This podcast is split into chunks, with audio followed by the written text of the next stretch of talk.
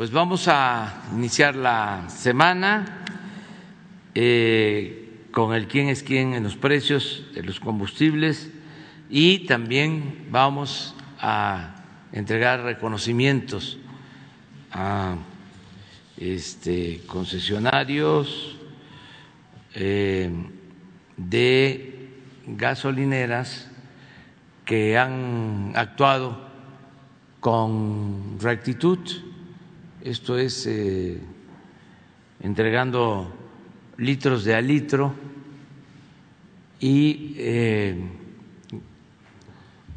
buscando eh, vender a buen precio las gasolinas y otros combustibles. Pero el que va a explicarnos más sobre esto pues es Ricardo Sheffield, al que le tenemos toda la confianza y yo nada más agradecerles por esta actitud responsable. Todos tenemos, los mexicanos, que hacer lo que nos corresponde para actuar con honestidad. La mayor riqueza del pueblo de México es la honestidad. Y si actuamos así, vamos a seguir saliendo adelante ante cualquier adversidad. La, honestidad es la mayor riqueza del pueblo de México. Y el principal problema de México es la corrupción. Esa es la causa principal de la desigualdad económica, social, por la corrupción hay pobreza, por la corrupción hay violencia, eh, por la corrupción se produce ingobernabilidad. Entonces, acabar con la corrupción y establecer como forma de vida y como forma de gobierno la honestidad es eh, el proyecto de México. Es lo que más nos conviene. Y tenemos que participar todos, tanto los que estamos en el gobierno como los integrantes de la sociedad civil. Y por eso, pues, muchas gracias.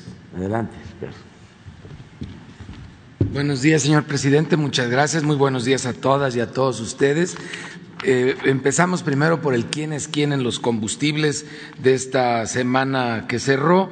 Eh, el el corte con primero de diciembre de la mezcla mexicana de petróleo, 61 dólares con 59 centavos, ha venido bajando el costo del, del, petróleo a nivel internacional, por tanto también ha bajado el incentivo fiscal al IEPS, que en esta semana que está transcurriendo será del 58.68 y eso es algo que hay que reconocer el día de hoy a las estaciones de servicio que se nombrará porque ese incentivo fiscal lo están transmitiendo totalmente al consumidor, son aliados de los consumidores. El precio promedio de la gasolina regular en el país, 20 pesos con 51 centavos, de la premium 22 pesos con 52 centavos y del diésel 21 pesos con 71 centavos. Las tres marcas más caras con el margen más alto, Redco, Chevron y Corpogas, Qué bueno que Oxogas ya se bajó, pues es una cadena muy importante de más de 800 gasolineras, influye mucho en los promedios que esta cadena se mueva hacia el promedio al medio de la tabla y gracias a Oxogas que ya redujo sobre todo en el norte del país sus precios, ExxonMobil, Rendy Chicas y Orsan, las tres marcas más económicas en esta semana, combustibles BP con un precio al público de 22 pesos 55 centavos y un margen de 3 pesos 64 centavos es la opción más cara con el margen más alto en la gasolina regular, mientras que de la franquicia Pemex en Tecanto, Yucatán, 19.71 por litro y un margen de 21 centavos son la opción más económica de regular. Para el, la Premium Combustibles BP en Benito Juárez, en Cancún, en Quintana Roo, 24 pesos con 4 centavos por litro con un margen de 3 pesos 91 centavos, un margen bastante alto. Eh, es la opción más cara, con el margen más alto, mientras que en La Paz, Baja California Sur, una de franquicia Pemex tiene el precio de 21 pesos 38 centavos por litro y un margen de 18 centavos, muy buen precio para Baja California Sur, que tiene bastantes problemas de logística que influyen al precio al consumidor. Del diésel, combustibles BP en, en Carmen, Campeche, 23 pesos con 95 centavos por litro y un margen de 3 pesos 85 centavos es la opción más cara con el margen más alto, comparado con los 18 centavos de margen que tiene franquicia Pemex en Gómez Palacios Durango, teniendo un precio al público de 20 pesos con 99 centavos. En el tema de verificaciones, que lo hacemos a través de las quejas que se presentan en la app de litro por litro en ambos sistemas, Android e iOS, son 296 quejas que se atendieron en esta semana que pasó a través de 180 visitas o verificaciones. Seis gasolineras no se dejaron verificar en esta semana. Bueno, nos van a hacer batallar, pero van a batallar al final más ellos por no cumplir con la ley. Eh, dos en Aguascalientes, dos en La Paz, Baja California, uno en Centro Tabasco y otro en Salamanca, Guanajuato. ¿Y por qué van a batallar más ellos? Pues por no dejarse verificar, pues ya de entrada se ganaron una multa de 800 mil pesos en números redondos, y luego les pongo el ejemplo de Comarcalco, Tabasco, donde esta gasolinera llegamos, pues ya no con ASEA y la CRE nada más, llegamos con la Fiscalía General de la República y una orden de cateo, se descubrieron estos aparatos para robar a los consumidores en las 10 bombas y toda la gasolinera quedó eh, clausurada. Eh, incluso ya intervenida por la misma propia, por la propia Fiscalía General de la República. Si tomamos en cuenta solamente el precio al consumidor por litro y no vemos el margen, las más baratas de acuerdo a la app es 18.58 por litro de móvil en la regular en Puebla, Puebla y en Toluca, Estado de México también móvil a 19 pesos con 9 centavos por litro, mientras que las más caras 23 pesos con 19 centavos de franquicia Pemex en Telmeme, eh, Oaxaca y 22 pesos con 99 centavos de Shell en Moloacán, Veracruz. Para la Premium, la más barata, 20.39 de Servifácil en Coatzacoalcos, Veracruz y 20.76 de franquicia Pemex en Veracruz, Veracruz, mientras que las más caras, 24.99 de Santana, Sonora y 24.89 de Shell en la Miguel Hidalgo, aquí en la Ciudad de México. Para el diésel, la más barata, 19.89 de Móvil en Tepatlasco de Hidalgo, Puebla y y 2019 de Valero en Zapopan, Jalisco. Las más caras para el diésel 24.34 por litro de, de franquicia Pemex en Tasco de Alarcón Guerrero y 23.95 de BP en el Carmen Campeche. También seguimos monitoreando el tema de los sanitarios, que eso es algo que también se tomó en cuenta para los reconocimientos que estará entregando el señor presidente en un momento más. ¿Quiénes quieren los precios del gas LP? Eh, tenemos los precios promedios internacionales para convertidos ya a pesos para el gas LP por kilo en cilindros, el precio internacional convertido a pesos sería de 25 pesos con 73 centavos. Sin embargo, el promedio de precios máximos en México, 23 pesos con 57 centavos por kilo, esto es para cilindros, esto con corte el primero de diciembre de este año. Ese mismo día, 13 pesos con 74 centavos por litro ya convertido a pesos el precio internacional de este producto. 12.68 es el precio promedio de todas las regiones en nuestro país para tanques estacionarios. Vemos una baja, es una baja contracíclica, un poco anormal. ¿Por qué contracíclica? Porque el ciclo normal es que como vaya bajando las temperaturas, va subiendo el consumo de gas LP a nivel mundial. Esto hablamos de diciembre, enero, febrero, marzo. Normalmente estaríamos viendo subir los precios a nivel internacional. Ahora, afortunadamente para todos los consumidores y las familias mexicanas, viene este contraciclo de ya más de 30 centavos de dólar que ha bajado a nivel internacional los precios del gas LP y aún así seguimos encontrando varias empresas solidarias con los consumidores que dan por abajo de los precios máximos de sus regiones. Eh, encontramos ejemplos en Hidalgo, en Tlaxcala, en Puebla, en Guerrero, en Jalisco y en San Luis Potosí para tanques estacionarios, de llamar la atención Flamagás de Simapán Hidalgo con un precio al público por kilo, digo por litro de 13 pesos con un centavo, cuando el precio máximo de las regiones 14 pesos con 13 centavos, casi un peso 30 centavos por abajo del precio máximo. Y tenemos también la misma situación para cilindros de gas, Flamagas en Simapán Hidalgo, 24 pesos con 9 centavos por kilo, cuando el precio máximo en la región es de 26 pesos con 61 centavos, 2.50 por kilo por debajo, siendo muy solidarios con los consumidores en esa región. En verificación de gas realizamos 820 eh, verificaciones o visitas, 808 resultaron sin infracción, 10 con infracción. Ahora encontramos muchos cilindros en mal estado, 9.6% eh, de lo que se verificó en, en, la semana en mal estado, sobre todo porque recargamos mucho las verificaciones al Estado de México y en la Ciudad de México, donde ahorita voy a explicarles por qué hemos estado encontrando mucho cilindro en mal estado. Dos negativas de verificación que de seguro traen problemas serios. Uno es Tempogás en la carretera de Aguascalientes a, Zacatecas, donde no quisieron colaborar con la verificación y los estaremos visitando con Guardia Nacional.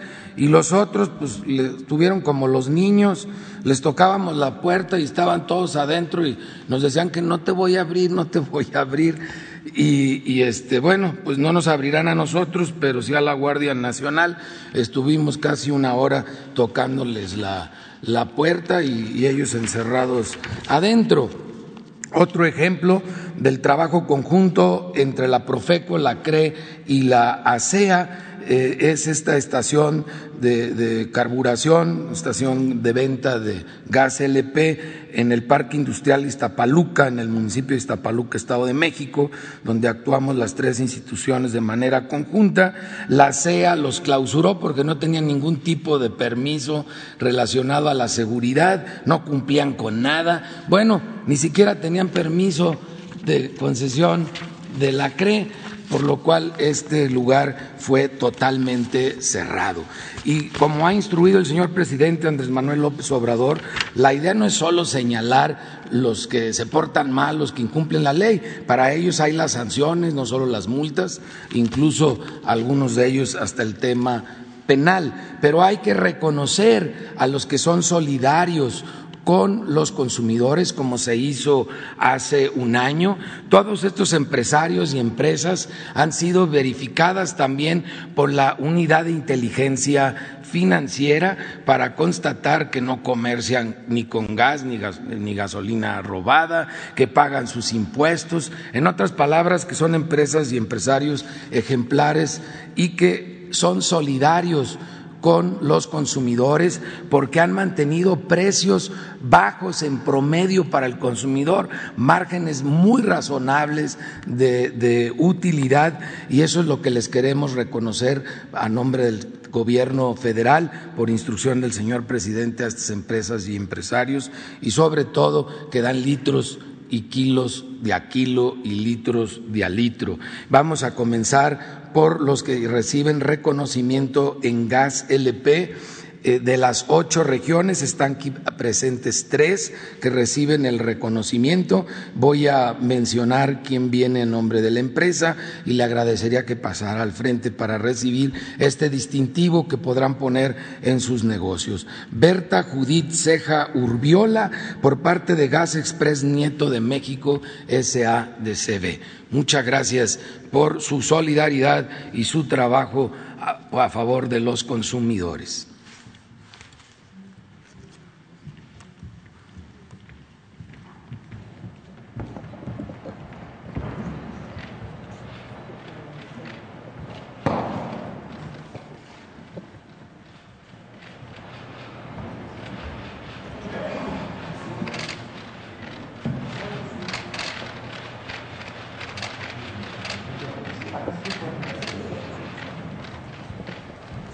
El, siguiente es Cintia Desiré Calcaneo Rojano de Gas Express Nieto SADC, DCB.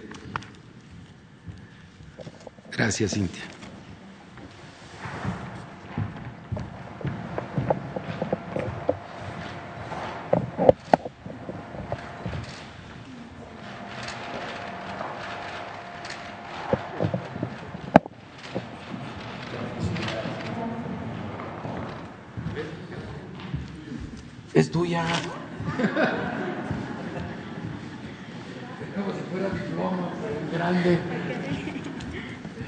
Y eh, Quinogas de Tijuana, representada por Francisco Javier Durate Rodríguez.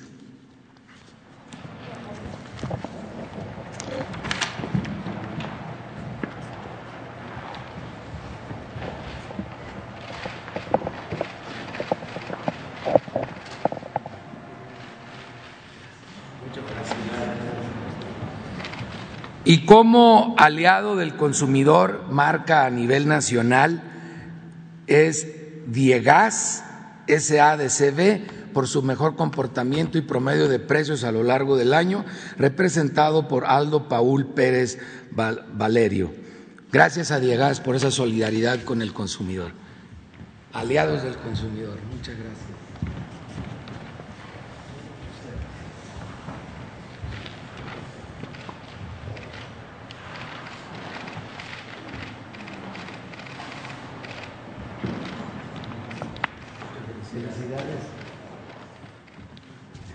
Con eso concluimos el tema de gas LP. Agradecemos a Diegas por ser aliado del consumidor en, este año que concluye. Y ahora pasamos al tema de las gasolineras. Ahí tenemos de las ocho regiones presentes a cinco eh, representantes de estas estaciones de servicio. Y comenzamos por gasolinera Terán. El doctor Saraín Montero representa a gasolineras Terán. Felicidades por ser un aliado del consumidor en su región. Muchas felicidades.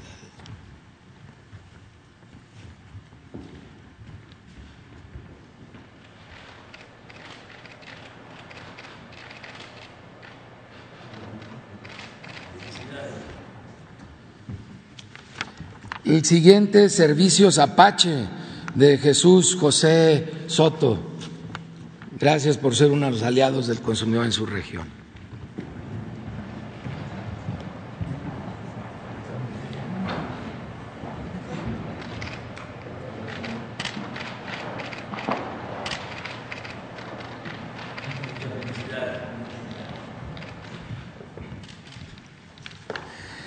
Servicios de gasolinería Gasgal, eh, viene Jorge Arturo Martín Garibaldi.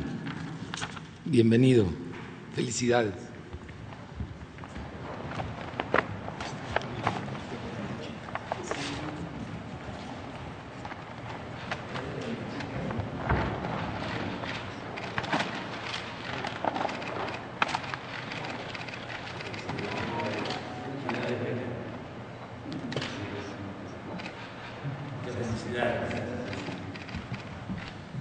Comercialmente son rendichicas con mucha presencia y aliados de los consumidores en la zona del Pacífico Norte.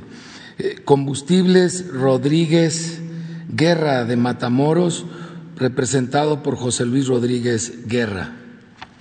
Bienvenido y felicidades por ser un aliado del consumidor en su región.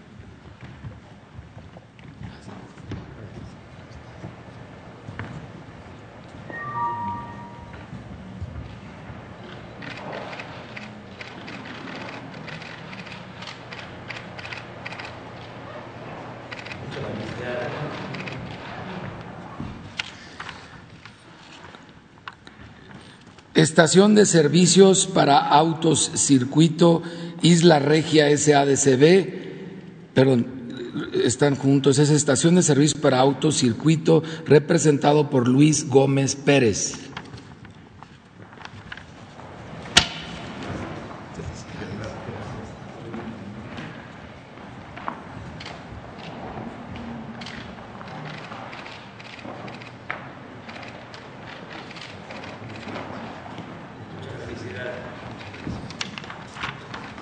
Ahora sí, Isla Regia, aliados del consumidor en su región, Roberto Guillermo Ugalde Reinaud, el representante de esta estación de servicio.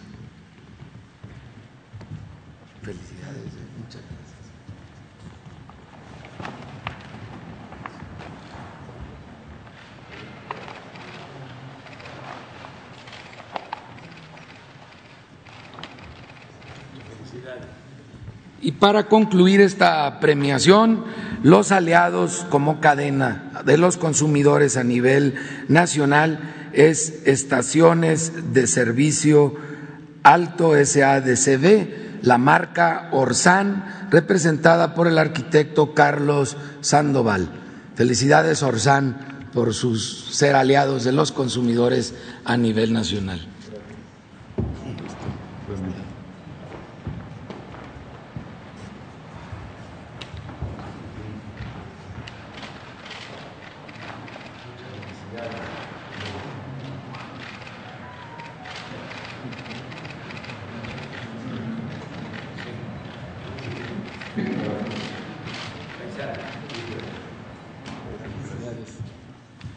Muchas gracias, señor presidente, y gracias a los gaseros y a los gasolineros reconocidos por ser aliados de los consumidores y por cumplir cabalmente la ley. Felicidades.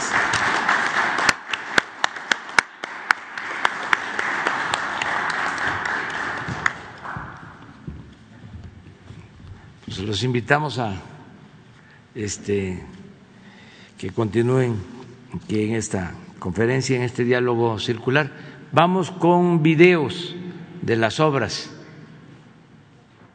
La Secretaría de la Defensa Nacional informa los avances en la construcción del Aeropuerto Internacional Felipe Ángeles al 6 de diciembre de 2021.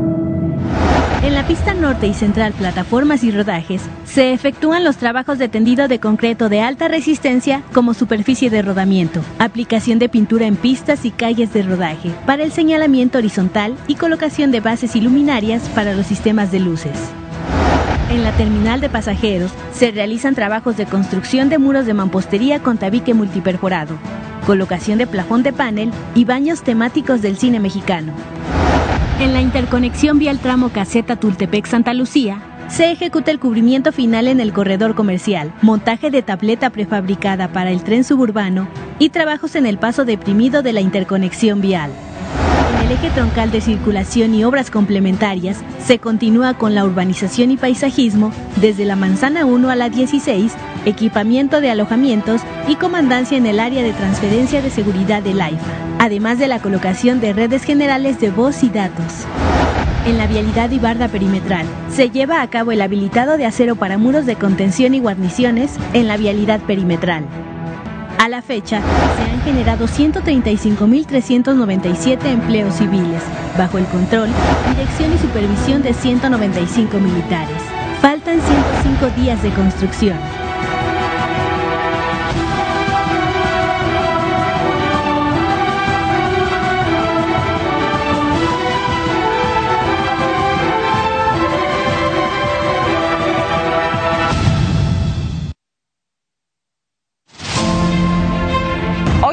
Diciembre y hoy estamos trasladando desde el puerto de Dos Bocas un reactor, hornos que vienen de Corea y que vienen de Guadalajara. Es un puente especial que se hizo para que pueda transitar equipo de estas dimensiones. Va el reporte de esta semana. Esta semana se finalizó la construcción del acceso para el transporte del equipo pesado desde el puerto de Dos Bocas hacia el interior de la refinería Olmeca y en el cual se realiza el ingreso de los primeros equipos a través de esta vía que cuenta con dimensiones de 140 metros de largo por 20 metros de ancho y con capacidad de soporte de 4.000 toneladas. Una de las grandes ventajas de la ubicación de la refinería es la facilidad de abastecer los equipos críticos y pesados que llegan por vía marítima y en tan solo 500 metros se transportan hacia el sitio se reporta la llegada del reactor y hornos provenientes de Corea y el intercambiador de calor fabricados en Guadalajara y Altamira. Mientras tanto, en la planta catalítica se terminaron de instalar los módulos Merox y en la planta isomerizadora de pentanos y hexanos se llevó a cabo el izaje de la columna estabilizadora con un peso de 101.5 toneladas. También arribó a la planta reformadora la columna absorbedora de la unidad de purificación de LPG de 35 metros de largo, la cual ya se encuentra en sitio para su instalación de acuerdo a programa. En la planta de cogeneración de electricidad se avanza la cimentación superficial para preparar el sitio de las turbinas que llegan en 40 días. Continúan los trabajos de pintura y soldadura en el área de almacenamiento. En los edificios administrativos continúa la instalación de aire acondicionado, plafón y piso cerámico. En el cuarto de control el trabajo continúa en el interior para revestir y acondicionar el sitio. Y en el laboratorio se realizan trabajos de construcción de muros. Continúan los trabajos en las bases estructurales del área de efluentes y se realiza el montaje de tubería y colocación de lámina en las torres de enfriamiento. Se avanza en la construcción de las 39 subestaciones y se lleva a cabo la colocación de soportes y concertina en la barra perimetral de la zona de almacenamiento. En el acueducto se reporta un 67% de avance en la instalación de la tubería.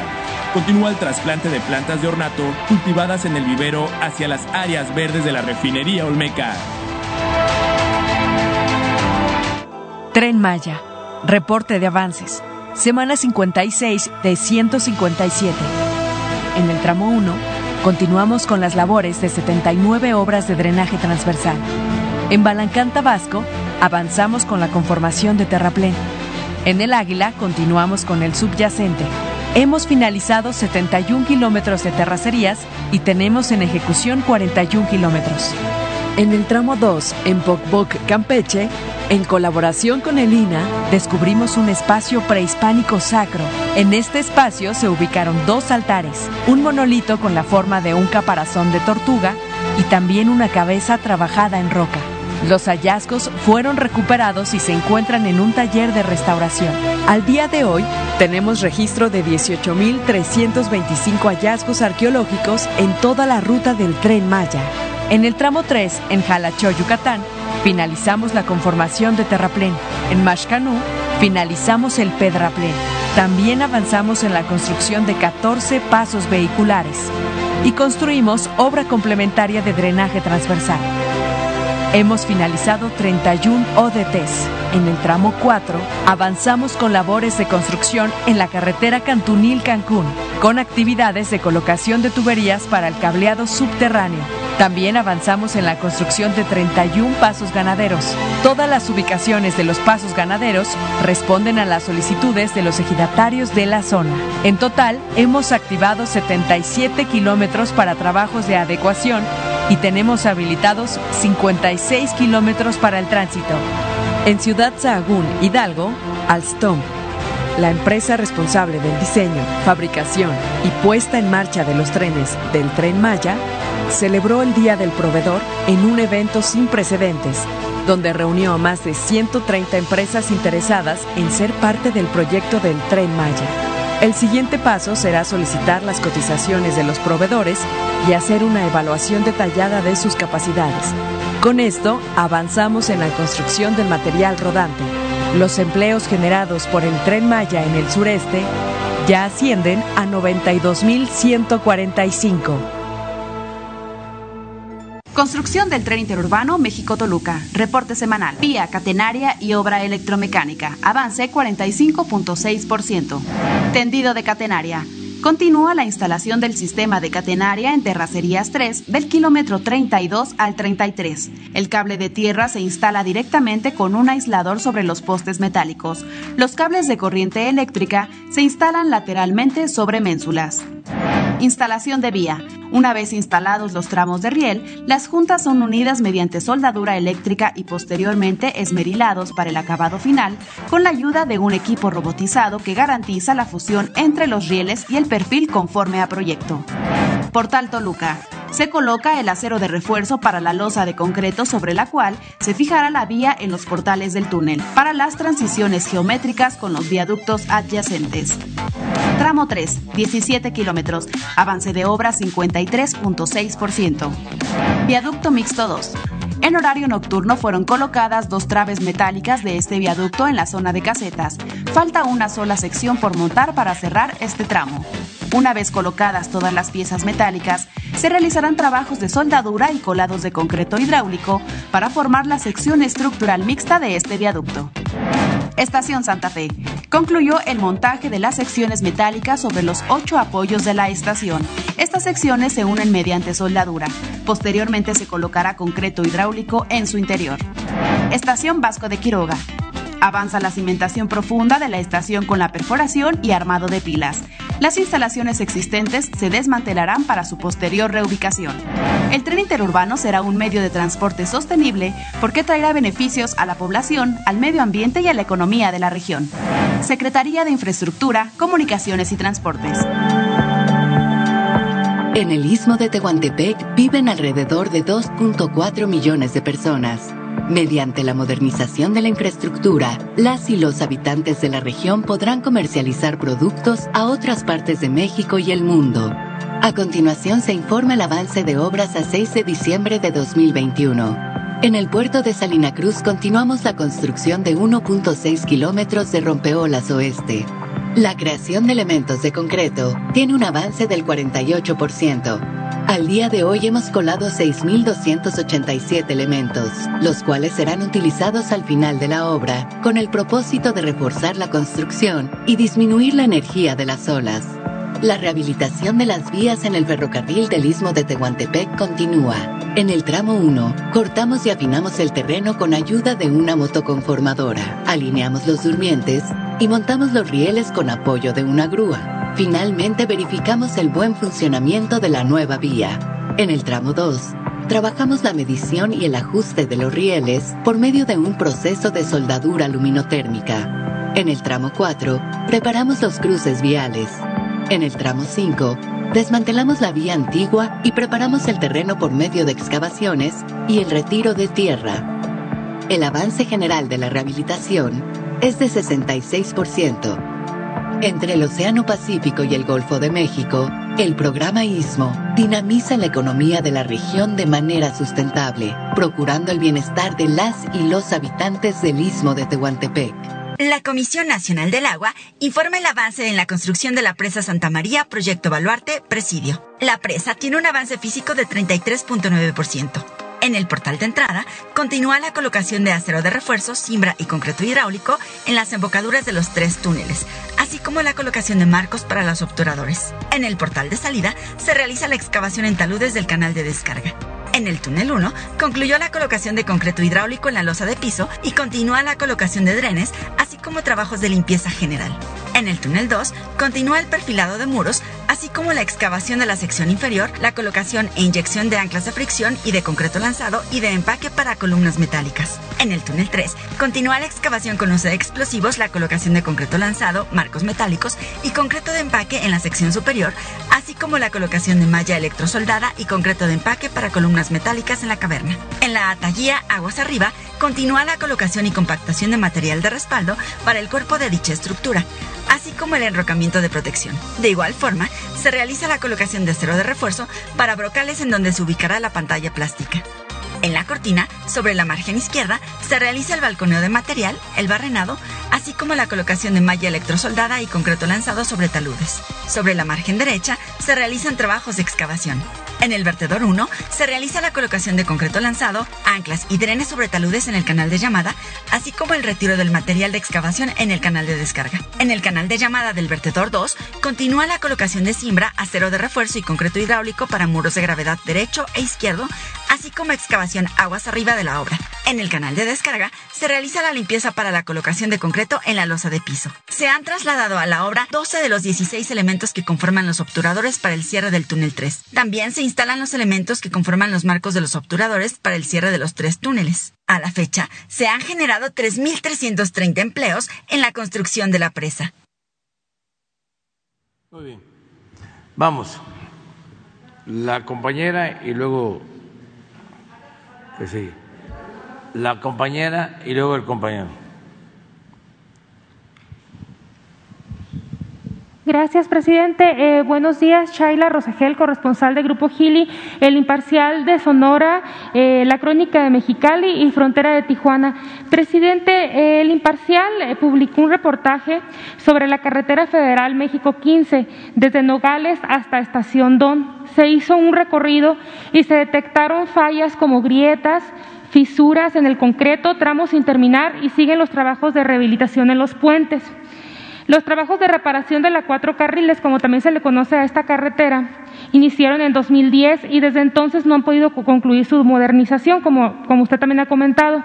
En, octubre, precisamente, usted explicó que verían cómo se terminaría esta obra. Preguntarle eh, si ya tienen una fecha para que esta carretera quede concluida y también preguntarle. Eh, ¿Por qué se ha trazado su terminación? Usted comentaba que se trata de un problema legal con una empresa. Eh, saber si nos puede comentar qué empresa es la que está deteniendo la conclusión de la, de la carretera y qué se va a hacer al respecto con el trabajo que ya está entregado. Mm, porque de acuerdo con el recorrido que se hizo allá, se documentó que hay tramos en pésimas condiciones, presidente, en la carretera, en lo que se ha hecho. La obra eh, se dijo en un inicio que costaría casi 20 mil millones de pesos, según dio a conocer la Secretaría de Comunicaciones y Transportes en, 2019. Entonces, preguntarle, presidente, sobre eh, esta carretera. Bueno, pues va a requerir que nos informe eh, el secretario de Comunicaciones, porque falta concluirla muy poco, pero nos ha costado mucho porque eh, no quedaron bien unas empresas que se habían contratado desde hace tres años y eh, hay denuncias legales.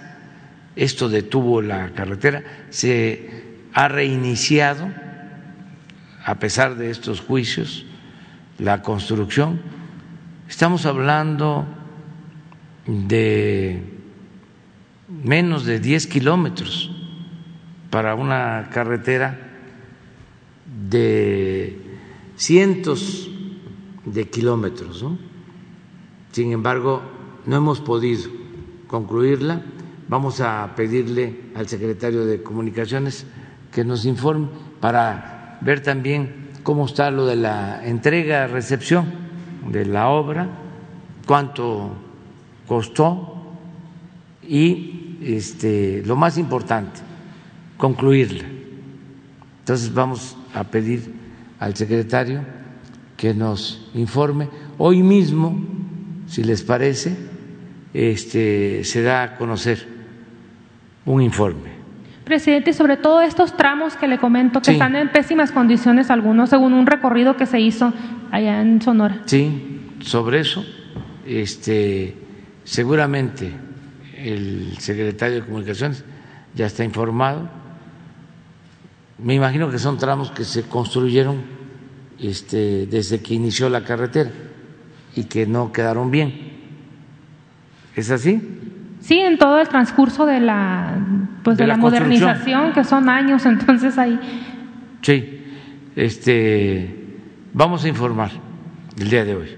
Gracias, presidente. En un segundo punto, eh, pues saber, sabemos que el sábado va a estar en Tijuana y va a dar una conferencia de prensa ahí. Después se va a ir a Baja California Sur. Eh, ¿A qué va a Tijuana? Eh, preguntarle, presidente, o sea, aparte de la conferencia de prensa, ¿qué temas va a tocar allí? Y también si tiene contemplado ir este mes a Sonora al asunto de los series. No sé si tenga contemplado ir este mes. ¿Cuándo sería, presidente? También eh, Tijuana cierra eh, el año con 2.568 homicidios dolosos en Baja California, que está eh, es el número de asesinatos más elevados que el año anterior, con eso va a cerrar Baja California, a pesar del, esfuerzo que, ha hecho la Guardia Nacional allí en la entidad. Entonces, preguntarle, presidente, ¿qué, ¿qué, queda por hacer en Tijuana? Si esto es lo que va a haber ahora que va para allá, o ¿Cómo va la batalla pues en Tijuana, ahí en Baja California, contra la delincuencia? Bueno, estamos visitando este, estados con más incidencia delictiva, sobre todo con homicidios Hoy por la tarde salimos a Guadalajara, mañana eh, tenemos la conferencia en Guadalajara, desde luego antes la reunión de seguridad por la atención que estamos dando y vamos a seguir eh, atendiendo a Jalisco mañana temprano. Vamos a estar allá. Bueno, nos vamos desde hoy, repito. Y eh, mañana por la tarde vamos a tener una reunión de gabinete en Tepic, Nayarit. Eh, vamos a apoyar al gobierno de Nayarit, eh, que está entrando, porque hay un plan especial para eh, Nayarit, un plan integral de caminos, de sistemas de salud, educación, mm, arte, porque se va a dar a conocer lo de un plan para eh,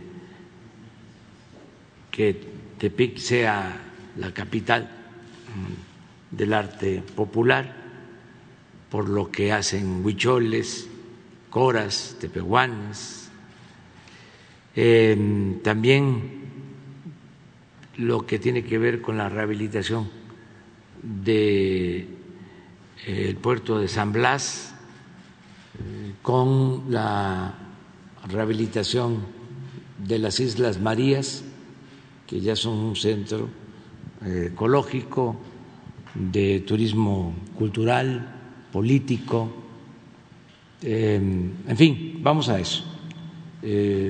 También el miércoles va a haber la conferencia de prensa en Tepic. Ya regresamos porque el jueves, de acuerdo al, programa, eh, tengo una reunión con el Consejo Mexicano de Negocios eh, el jueves ese mismo jueves por la tarde salimos a Chihuahua porque el viernes vamos a tener la reunión de seguridad en Chihuahua. Es otro estado que le estamos dando atención especial y vamos a estar en Chihuahua eh, el viernes en la mañana y por la tarde, eh, noche en Ciudad Juárez. Vamos a llevar a cabo también allá una reunión en Ciudad Juárez y eh, vamos a, viajar de Ciudad Juárez a dormir a Tijuana para que en efecto el sábado, sí, no, el, el viernes en la mañana, o sea, nos vamos el miércoles de aquí, el jueves estamos en Chihuahua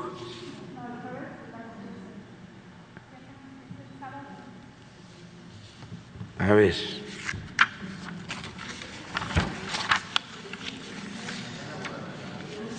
Sí, mañana es Guadalajara, martes. El miércoles en la mañana, eh, Tepic, desde la tarde del martes, pero y el miércoles. Em, el jueves tenemos conferencia aquí y al mediodía es eh, el encuentro con el Consejo Mexicano de Negocios. Nos vamos ese jueves a Chihuahua. Estaba yo bien, como lo estaba planteando al principio. El viernes es eh, el Gabinete de Seguridad y la conferencia en Chihuahua, viernes. Ese mismo viernes por la tarde-noche en Juárez nos vamos a dormir a Juárez y el sábado estamos en Tijuana, Gabinete de Seguridad, conferencia de prensa, el tema, por tu pregunta, es seguridad, es reforzar este, a Baja California, como a Chihuahua, como lo hicimos con Zacatecas, Guanajuato, eh, Jalisco, Quintana Roo, el Estado de México, donde tenemos más incidencia delictiva y sobre todo, repito, homicidios. Es un plan especial para apoyar en estos estados. De Tijuana eh, terminamos y vamos a, Guerrero Negro. Ahí es una reunión, eh, ya es Baja California Sur. Eh, es la empresa de las salinas, de la sal, en Guerrero Negro.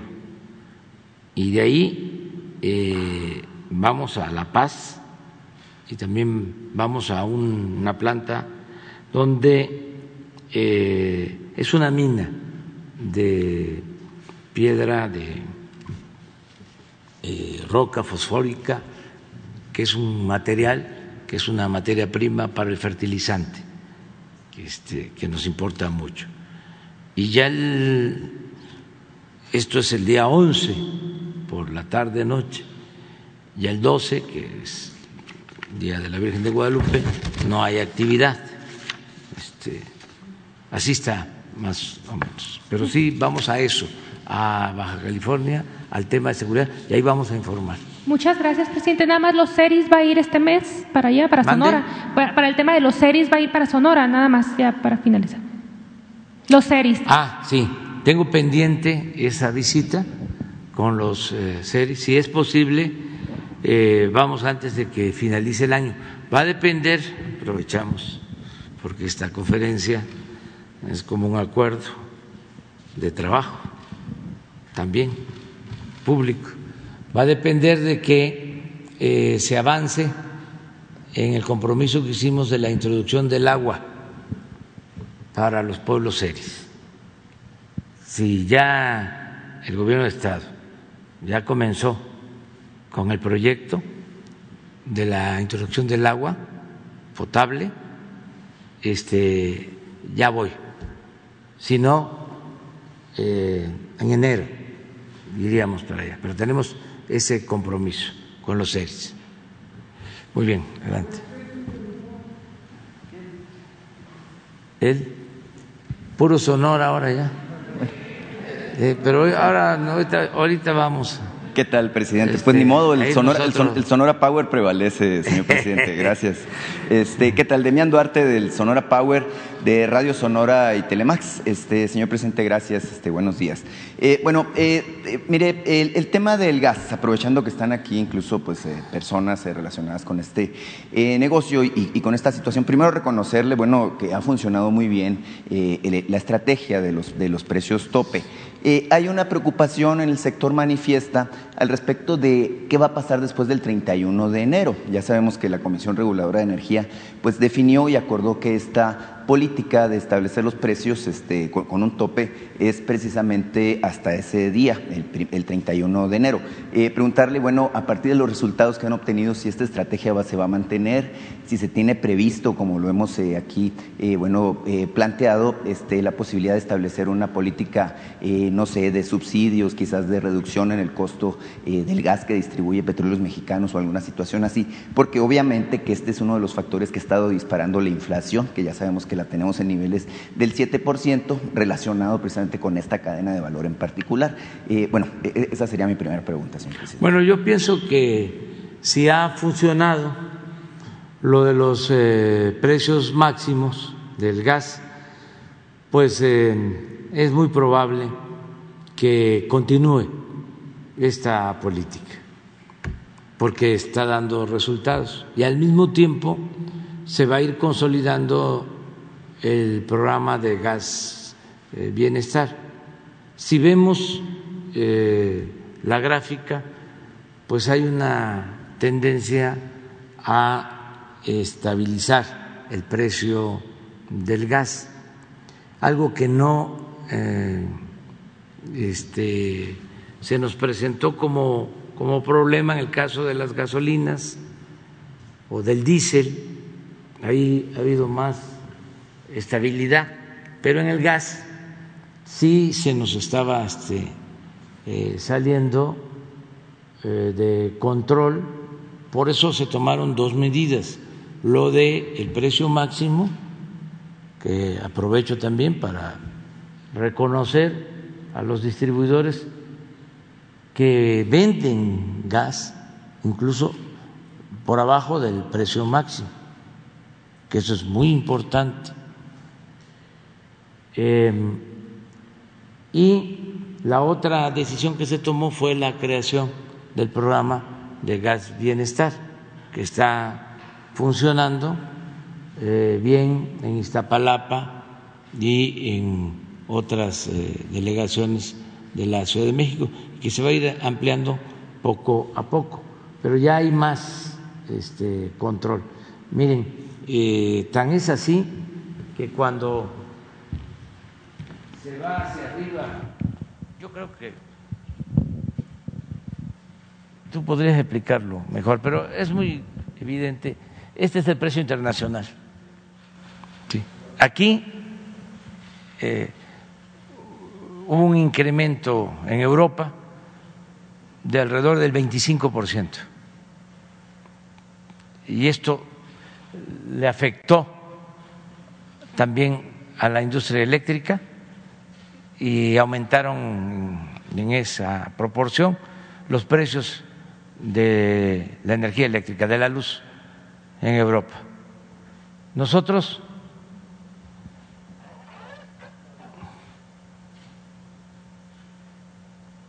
eh, entonces sí ha funcionado la estrategia. No sé si quieras tú aclarar más. Solo comentar que tan ha funcionado que en las 145 regiones, que es una variable que las regiones se hicieron con, entre la CRE y CENER para determinar de acuerdo a la logística cuál es el precio que debería de ser por kilo y por litro, sea, en, cilindro o en tanque estacionario. Estos son promedios nacionales donde es más fácil ver, como explica el señor presidente, la, la diferencia entre los precios internacionales, cómo se amortiguan con los precios promedio y el tener distribuidores que agradecemos que son solidarios, que son aliados de los consumidores, permite precisamente que den por abajo de ese precio, lo cual te habla que sí es posible y que el precio máximo es un precio que da una utilidad razonable, como ha señalado el señor presidente. Pero también es importante informar que el fenómeno de inflación es mundial, porque a veces este, solo se ve el árbol y no el bosque. Eh, la inflación en Europa no se registraba en esa dimensión, en promedio casi 5% en los últimos 30 años, para ubicarnos de lo que está sucediendo. La inflación en Estados Unidos está este, muy eh, en el nivel en que la estamos padeciendo en México alrededor del 7%. Y así está en todo el mundo. En Brasil está en 11%. ¿Por qué este, esta inflación? Bueno, la pandemia y luego, eh, como estuvieron las actividades productivas eh, frenadas durante la pandemia, cuando inicia de nuevo la recuperación económica, eh, no hay materias primas y empiezan a subir los precios en eh, alimentos, el gas, em, el acero, el precio del transporte marítimo. Entonces todo eso eh, produjo inflación en el caso nuestro, en América del Norte, también por eh, la cantidad de dinero que se inyectó en Estados Unidos em, a su economía para apoyar a los ciudadanos y a la actividad productiva. Fue mucho dinero, eh, mucha demanda y poca oferta, eh, al grado de que no hay vehículos porque no hay chips. Este, si se quiere comprar un refrigerador, una estufa, hay que esperar tres, cuatro, cinco meses más. Eh, una situación muy especial. Entonces, todo esto afectó y es lo que está sucediendo. Yo espero que este sea transitorio. En Europa, por ejemplo, mm, el Banco Europeo ha decidido no mm, llevar a cabo ninguna acción porque están pensando que va a ser transitorio, que va a haber control. Ese es el análisis eh, de los especialistas. Vamos a esperar nosotros. Eh, a nosotros nos ayuda mucho el que se tenga em, pues control mediante la competencia en el caso de las gasolinas, del diésel, de la luz y del gas. Esto nos ayuda mucho.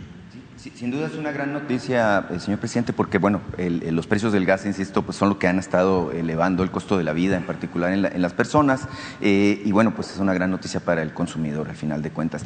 Señor presidente, eh, ahora que está tan en auge la discusión sobre el tema de la electricidad y las energías limpias, miren, me contactó un grupo de académicos e investigadores de un instituto que se ubica en Cuernavaca, Morelos, el Instituto Nacional de Electricidad y Energías Limpias, INEL.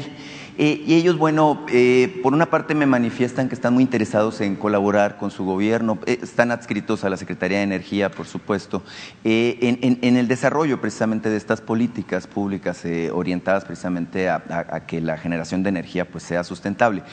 ahora, mm, lo que me señalan ellos este, es que, bueno, han visto con entusiasmo, por ejemplo, la planta eléctrica que se va a construir en mi estado, en Puerto Peñasco, la, la planta solar, y algunos otros esfuerzos que hace su gobierno. Nada más que me señalan dos situaciones. Uno, eh, que han sido de alguna manera marginados de estos procesos este, eh, que está proyectando su administración. Y por otra parte, me señalan una serie de irregularidades, problemáticas laborales. Por ejemplo, hay 50 personas que fueron despedidas de manera injustificada.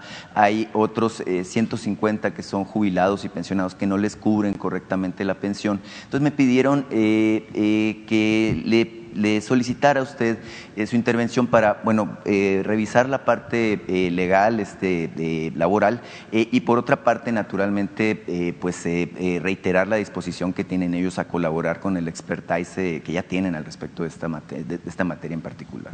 Muy bien, vamos a, vamos a, este, a, buscar este, que se les reciba, se les escuche sobre sus problemas y sí están ayudando. ¿eh? En el caso de la eh, planta solar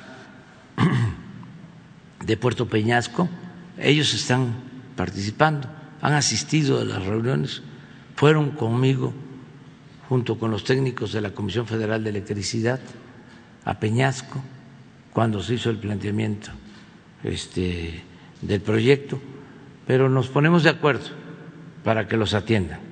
Sí, cómo no. Eh, por, último, eh, señor presidente, eh, la última vez que estuvo en Hermosillo, este, me, concedió la palabra y le entregué yo, por instrucciones de usted a, Jesús Ramírez, una memoria USB conteniendo un documental. ese documental habla de la situación muy grave de contaminación del agua en Nacosari ahí sí hablando de un tema particularmente de mi tierra. Eh, eh, hay una preocupación muy fuerte por lo que está ocurriendo en Nacosari. Mire, usted sabe que existe una mina, este, eh, que es la mina La Caridad, este, que es propiedad de Grupo México. esta mina, pues, es una mina histórica, tiene altísimos niveles de contaminación. Incluso la Universidad de Sonora acaba de detectar niveles mucho más altos de los permitidos en la norma de arsénico y algunas otras, bueno, sustancias peligrosas. además, la gente en Nacosari, y creo que esto usted ya lo sabe, este, cuando le abre al agua potable, bueno, pues se supone que es potable, ¿no? Pero son aguas negras en realidad lo que sale ahí. Eh, quieren aprovechar, este, ahora que usted anunció que va a la Sierra de Sonora, primero para hacerle una invitación al mineral, este, a Nacosari, así como ya atendió usted el caso de Cananea, que vaya a Nacosari, pero también que de alguna manera con su intervención se pueda atender y resolver esta problemática. Tiene, así como es el caso de Cananea, lamentablemente, tiene muchas dimensiones, ¿no? Es la contaminación, es el agua, es la cuestión laboral de las, de, las personas de Nacosari, es, decir, una serie de cuestiones que sería muy importante que su gobierno eh, abordara, señor presidente. Sí, vamos a, este, a tomar en cuenta este, a Nacosari para una próxima visita. Sí tengo ganas de regresar, ya he estado varias veces, me he quedado a dormir ahí, en Nacosari, este, ese pueblo histórico, además de un héroe, ¿cómo se llama? Jesús García, sí, que dio su vida por este, salvar a todo el pueblo, en ferrocarrilero. Este, sí, vamos a estar este, por allá. Eh, tengo este, lo de los seris y Nacosari y también quiero ir a, la sierra, sí, sí, a Yécora. Entonces vamos a ver cómo cómo le hacemos, pero sí vamos a estar.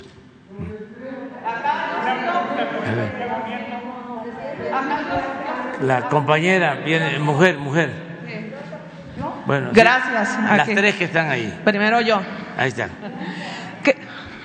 Gracias, señor presidente. Marta Obeso, de Esfera Noticias, de la revista Naturopatía, y qué cree también de Sonora. Bravo. Bueno, este señor presidente, el pasado primero de diciembre vimos que una sanadora de Oaxaca realizó una limpia en el Zócalo capitalino. Una vez más, usted ha demostrado el interés que tiene en preservar el conocimiento ancestral que aún se practica en los pueblos originarios de México. Sin embargo, señor presidente, en la Dirección de Medicina Tradicional y Desarrollo Intercultural de la Secretaría de Salud, usted ha mantenido al funcionario José Alejandro Almaguer González, quien fue nombrado por el expresidente eh, Vicente Fox Quesada y quien elaboró el proyecto de decreto que recientemente fue desechado por violar la autonomía de los pueblos originarios y los derechos humanos de los médicos indigenistas. Lo cierto es, señor presidente, que a dos décadas de estar al frente de esta dirección, Almaguer González, quien por cierto también es paisano de Vicente Fox, no ha escuchado las necesidades de los, de los que representan los intereses de los grupos originarios de México y quienes también ya han pedido su renuncia. Y yo le quiero preguntar, señor presidente, a 20 años de estar al frente de una dirección, en la que no se han alcanzado los objetivos planteados, será el momento de darle la oportunidad a alguien más que esté comprometido con los intereses de los grupos originarios de México. Y si usted cree que es momento de fortalecer esta dirección y este, cambiar a su titular. Bueno, vamos a, este, ya presentaste tu eh, denuncia y le vamos a pedir al secretario de Salud, al doctor Jorge Alcocer, que se haga una evaluación eh, sobre el trabajo de este servidor público y este, que se pueda informar si continúa o hay un relevo, dependiendo de su desempeño, si te parece. Me parece y me gustaría que me diera la oportunidad de darle seguimiento, Jesús Ramírez, por favor. Sí, gracias. Tengo otro tema también, señor presidente. Este, usted acaba de decir que uno de los peores males que vive el país es la corrupción. Y precisamente en este espacio, el pasado 22 de diciembre, un colega de un medio hizo una denuncia de cómo este, se concedieron este, contratos este, eh, para instalar las, cabras, las carpas COVID en Quintana Roo a nombre del empresario Jorge Luis Brizuela Guevara, alias el venezolano. Estas este, estos contratos ya está documentado, este, recibieron este, un presupuesto de más de 500 mil pesos por la instalación de dos carpas COVID. El asunto es que este empresario, este, Luis, este, Luis Brizuela Guevara, no ha pagado a los empresarios a los que les subarrendó este servicio. Y como ya tiene un año que se hizo la denuncia aquí, señor presidente, yo quería saber si usted ya está informado de cómo este, se, dieron estos contratos, si se está lucrando con los presupuestos para atender a la gente con las carpas COVID, si usted tiene información de esto y si el gobierno federal puede intervenir para que se les pague a los empresarios que instalaron estas carpas. Bueno, te pregunto, ¿es un contrato del Estado o de la Federación? Es un contrato del Estado de Quintana Roo. Sí, bueno, nosotros lo que podemos hacer es este, ayudar eh, para que se informe sobre esta situación. Vamos a, a comunicarnos con el gobierno de Quintana Roo para que informe y se resuelva el problema. Sí, porque este, precisamente le digo, ya va a ser un año que se hizo la denuncia aquí y está por vencer el contrato y ya este, se, dio el recurso al empresario este, Brizuela Guevara y no ha pagado lo que rentó. Y esas carpas están rentadas y no las quiere regresar. Sí, vamos a, a tratarlo. Ya lo denunciaste y, este, y yo creo que van a tomar nota en el gobierno de Quintana Roo. Y finalmente, nada más para saber su opinión, señor presidente, después de la boda de Santiago Nieto, unas semanas después, vimos que el senador hidalguense, este, eh, Julio Menchaca, este, contrató un taxi aéreo para ir a la toma de posesión del gobierno de Sinaloa. Usted había dicho que no le parecen este tipo de extravagancias y más que el senador es de Morena. ¿Qué opina al respecto, señor presidente?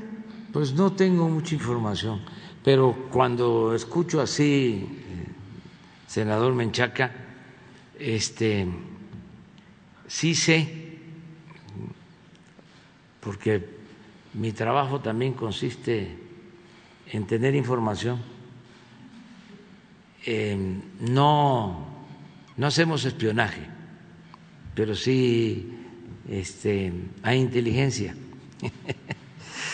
Eh, sobre todo porque me informa la gente de todo lo que pasa. Y este senador es uno de los que aspira a ser candidato en Hidalgo para tener toda la este sí, toda la película completa, ¿no?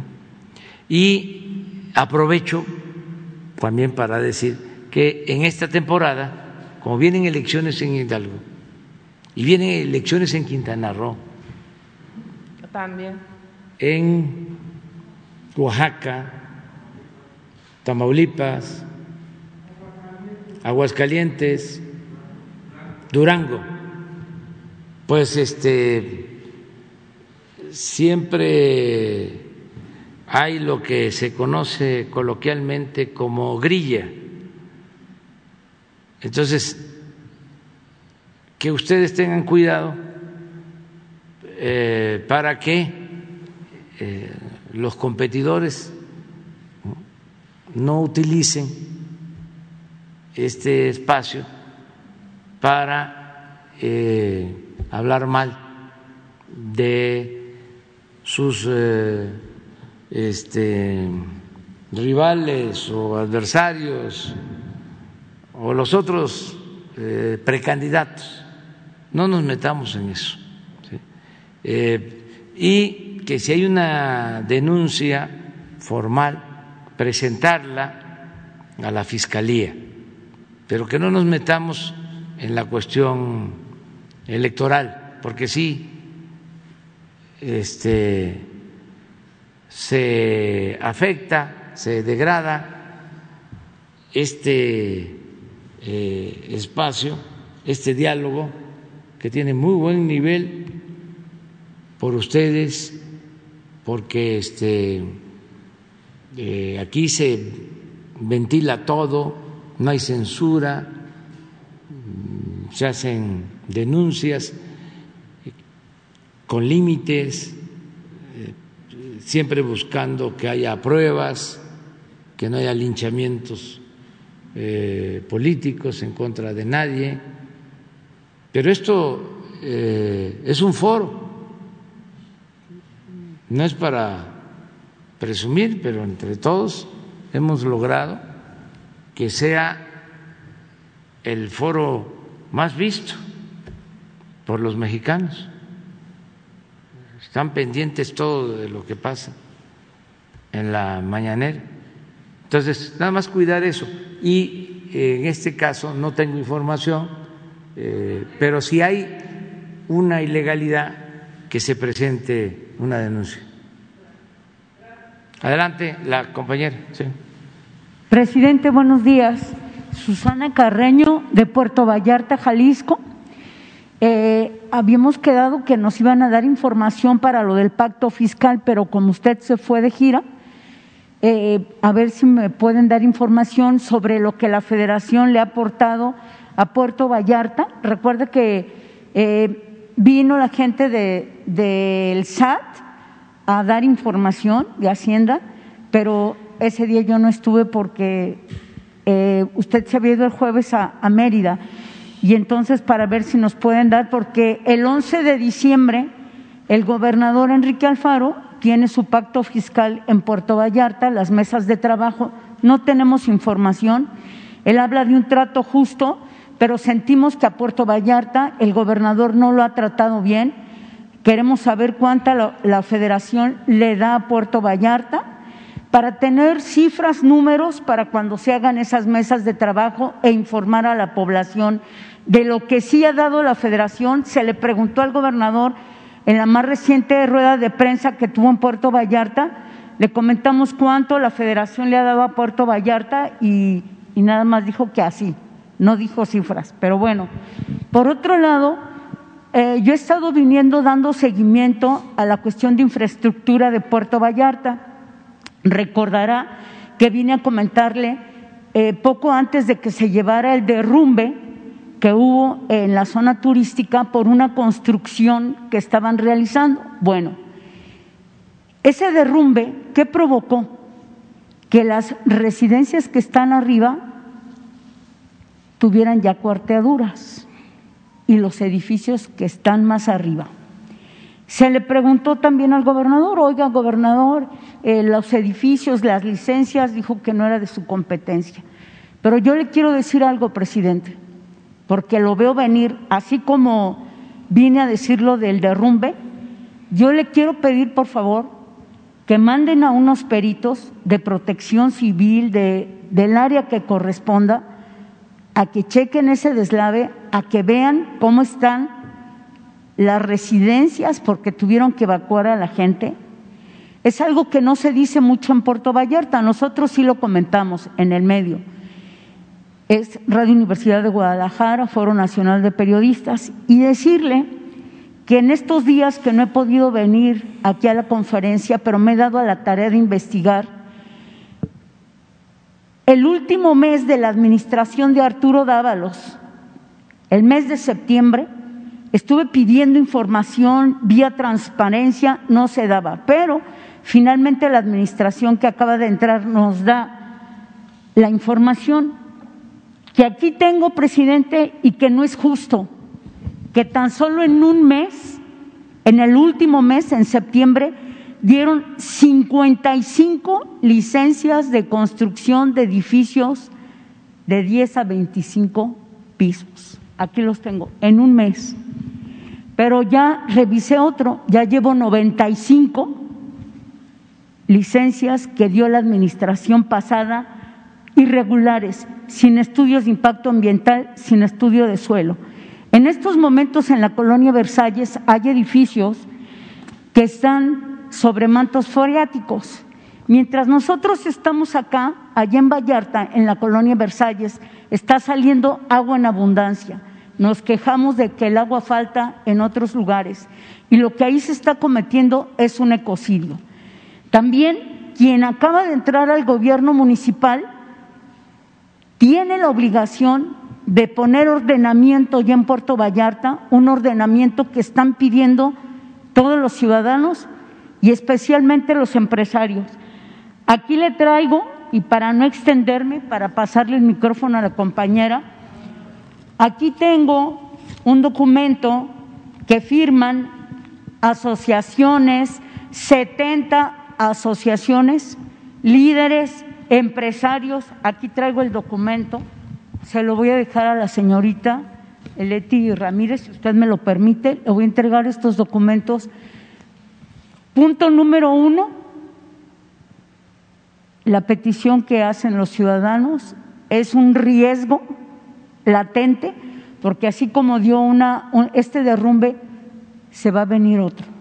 No quiero ser fatalista, pero sí es necesario que si se debilitó la parte de abajo, lo que sigue está debilitándose y lo demás arriba también.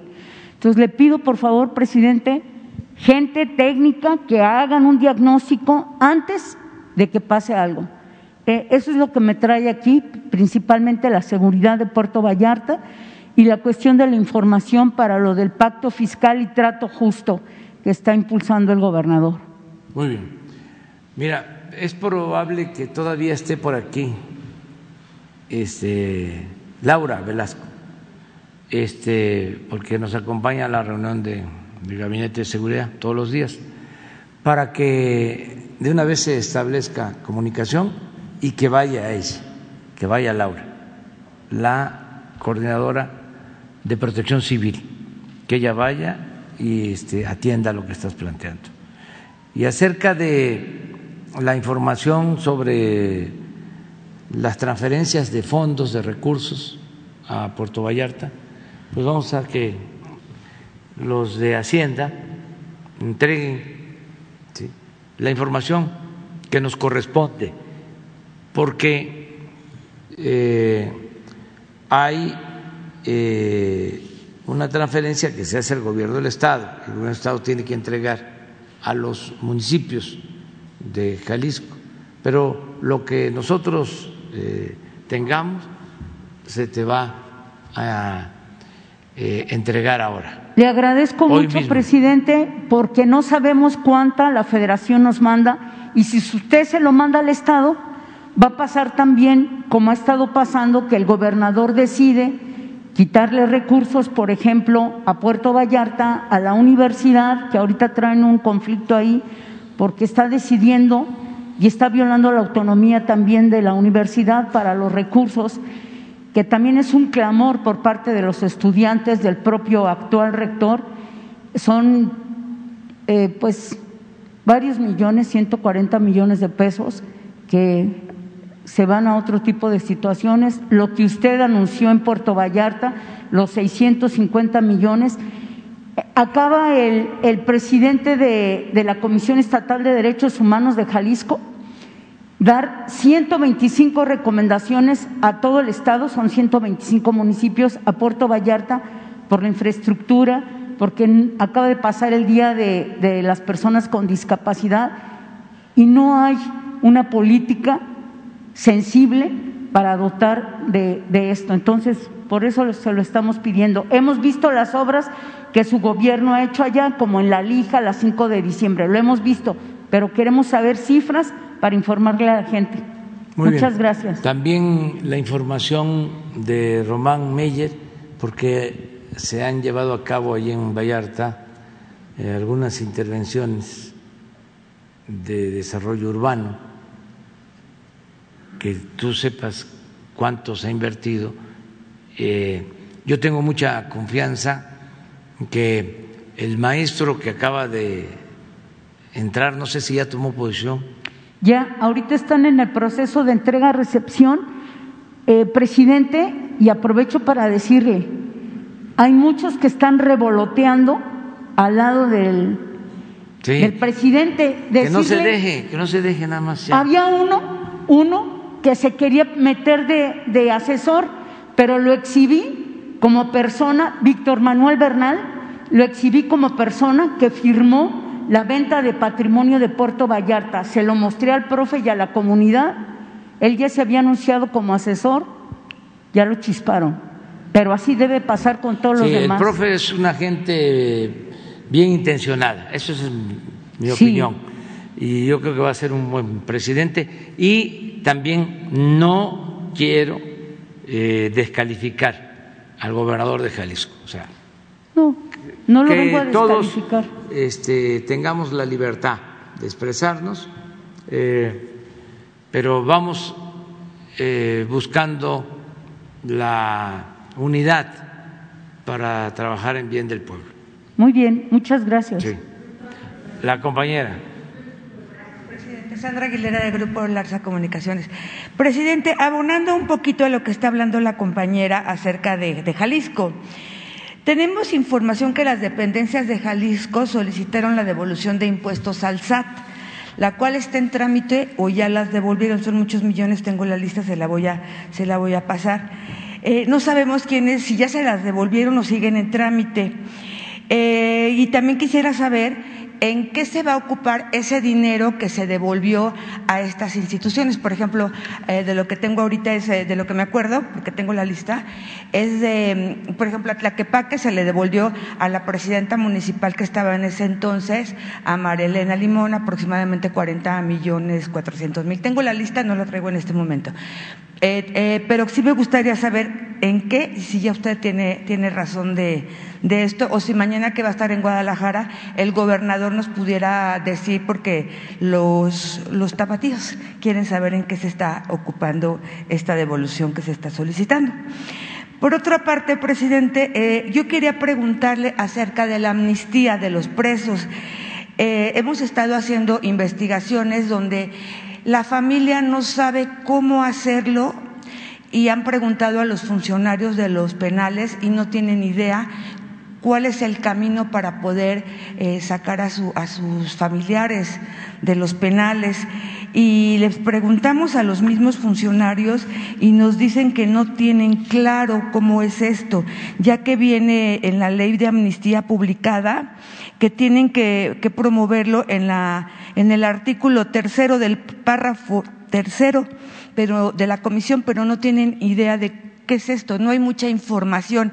Y por otra parte, los presos, los presos, los presos que ya están dentro, tampoco saben cómo hacerlo. Y hay mucha gente enferma. Entonces, quería preguntarle cómo va a ser esto y si ya tienen gente que esté fuera.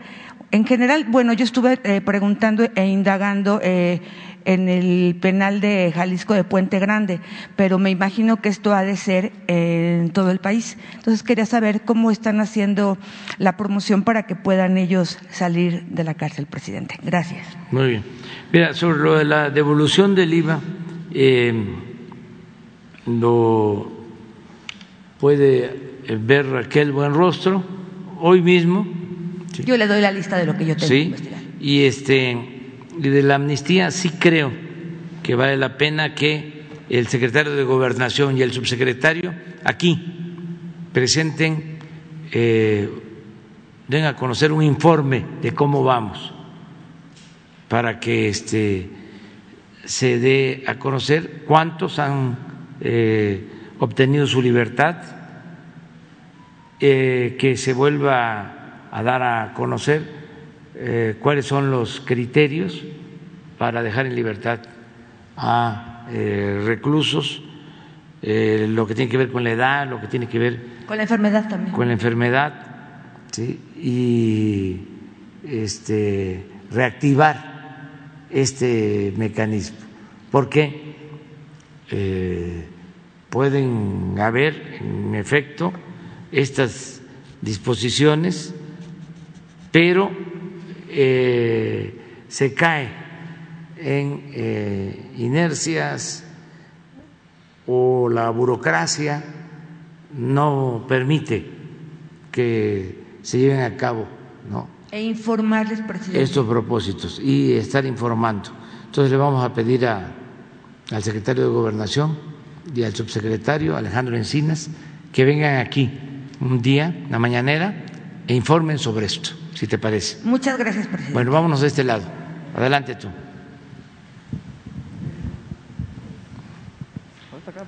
Y los dos.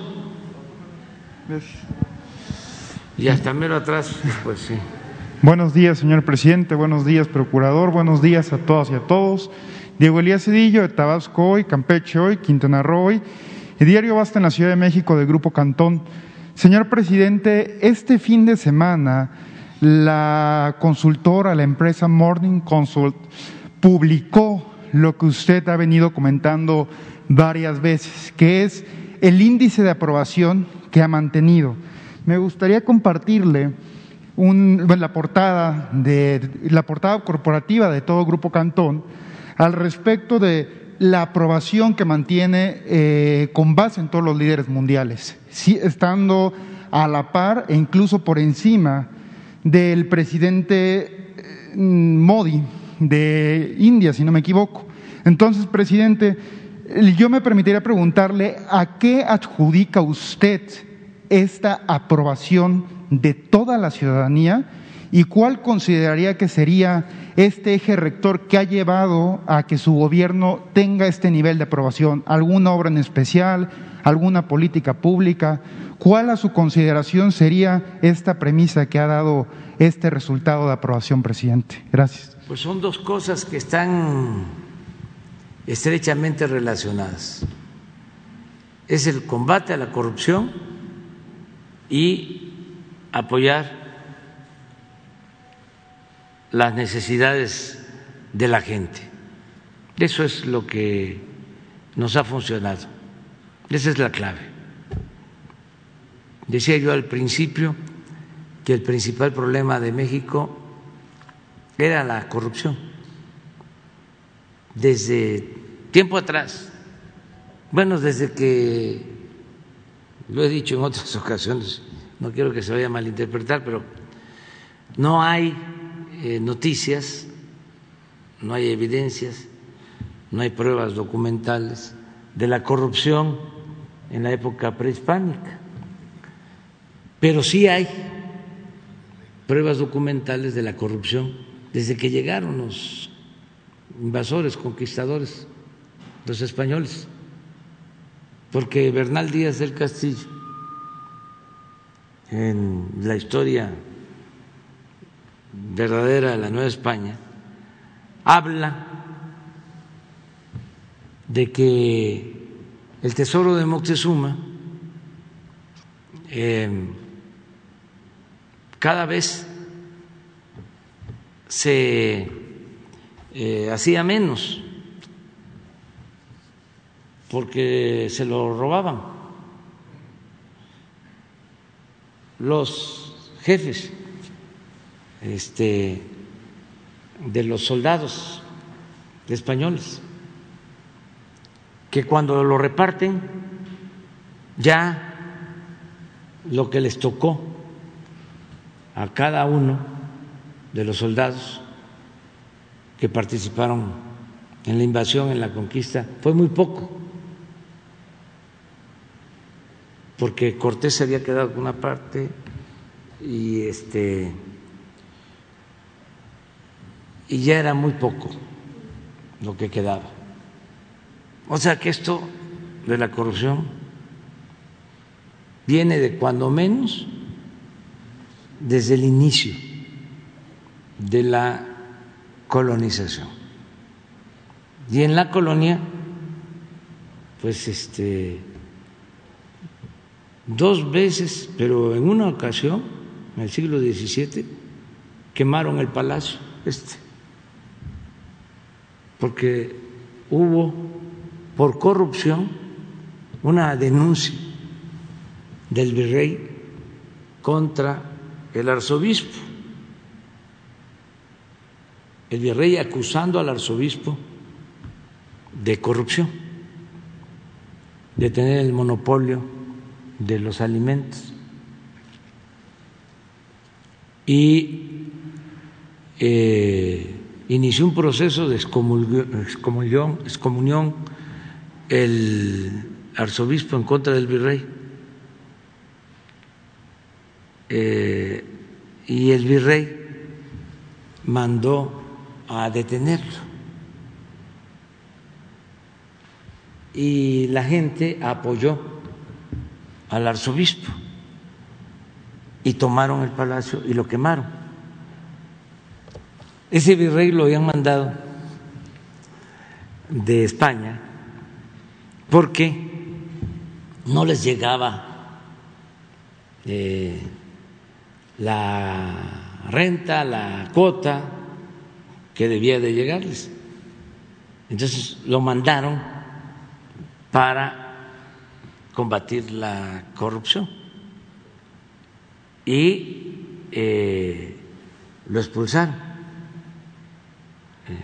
Y hubo ese antecedente. Pues luego, eh, durante el proceso de independencia, pues lo mismo. Imagínense, Santana, once veces presidente, la última vez vendió la mesilla, otro eh,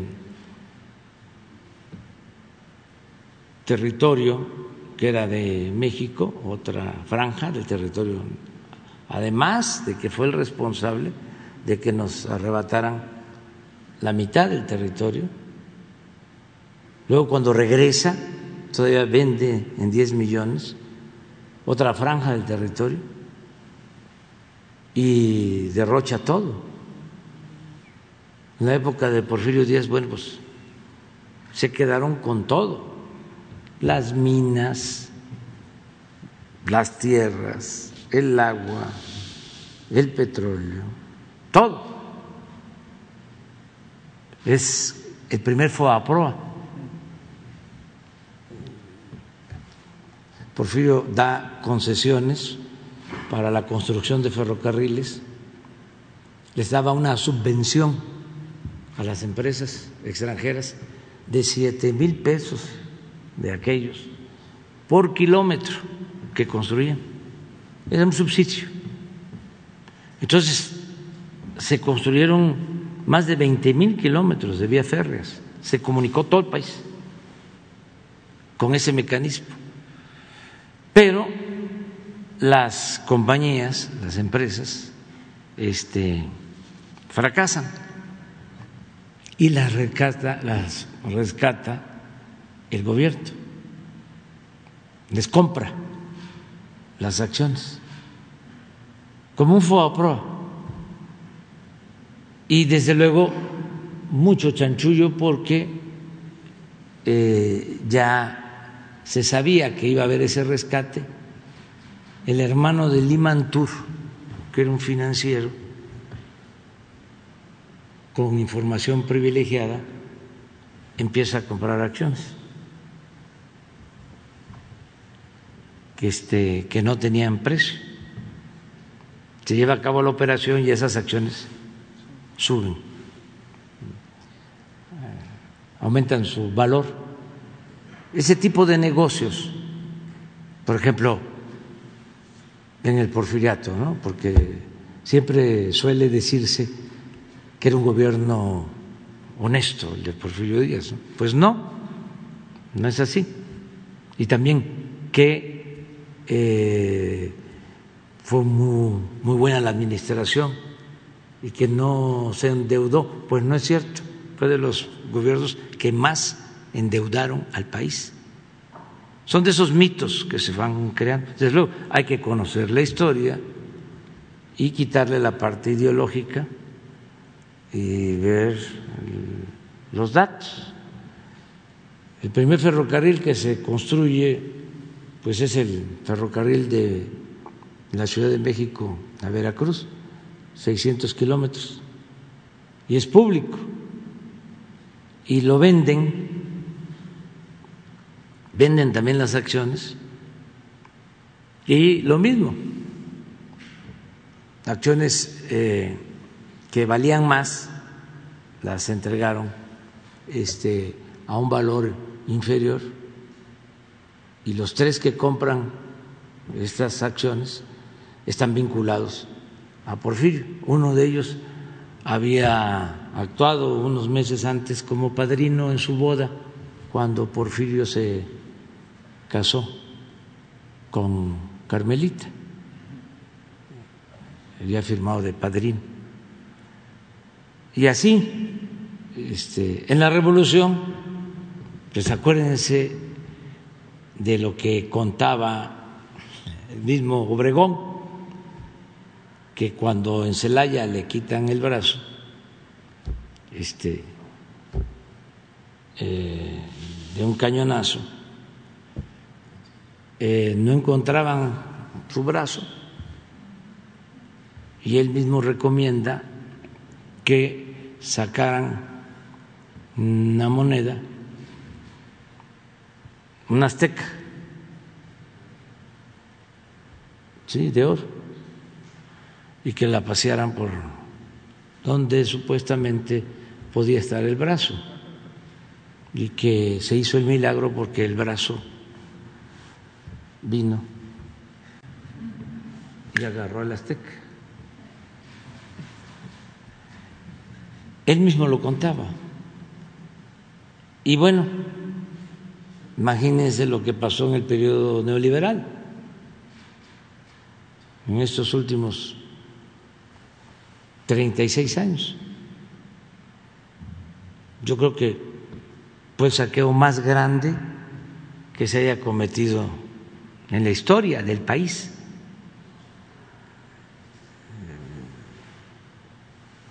como nunca se saqueó a México. Entonces, ese es el principal problema, la corrupción. Entonces, si eso lo desterramos, si se acaba esa corrupción, claro que el país sale adelante. Y eso lo está viendo la gente, porque tu pregunta es, ¿por qué nos apoyan?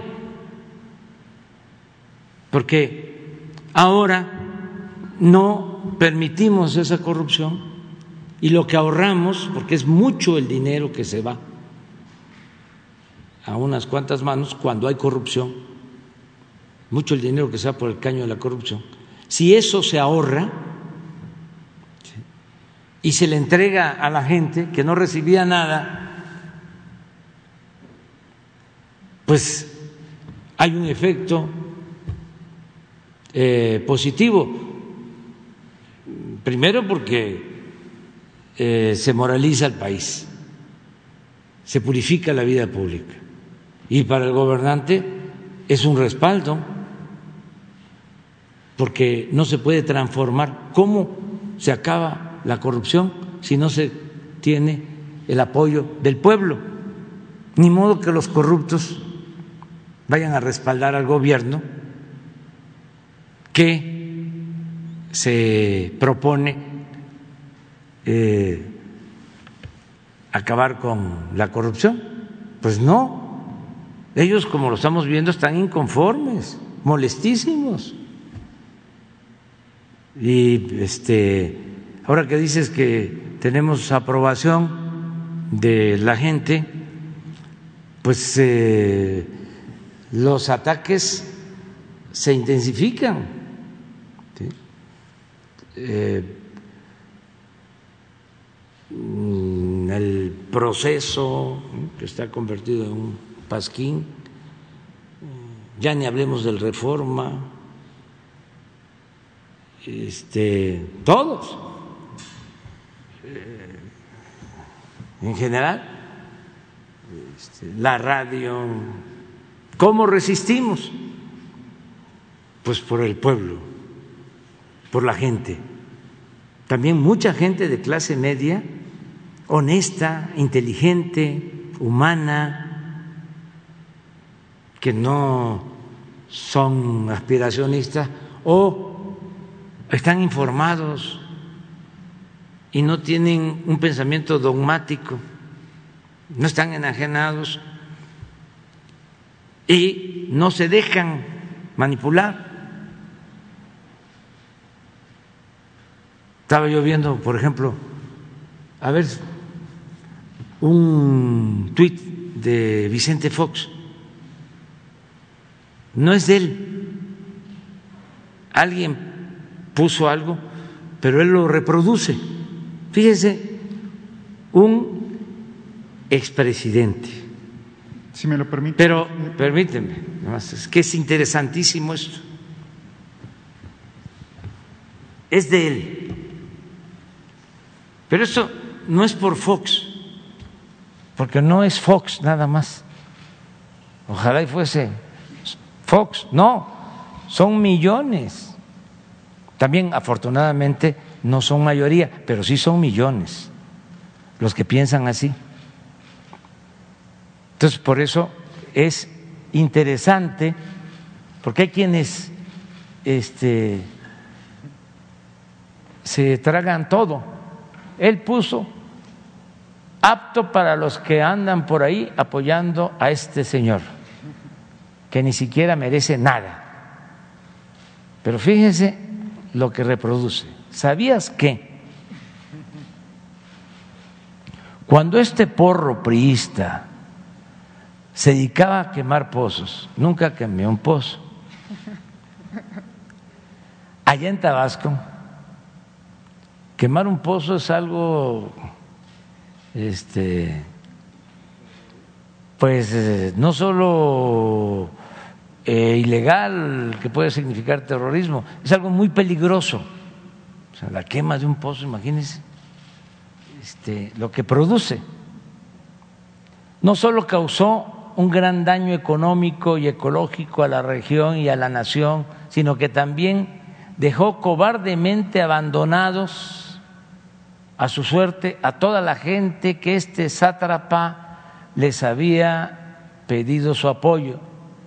Y mientras decenas de indígenas fueron golpeados y arrastrados, AMLO huía del lugar escondido en un auto falso. Yo nunca este, he oído. La tragedia llegó cuando 16 indígenas murieron falso. No murió ningún indígena, que yo sepa. Atropellados por un camión de carga cuando huían del lugar rumbo a su hogar, caminando a pie por la carretera. Falso.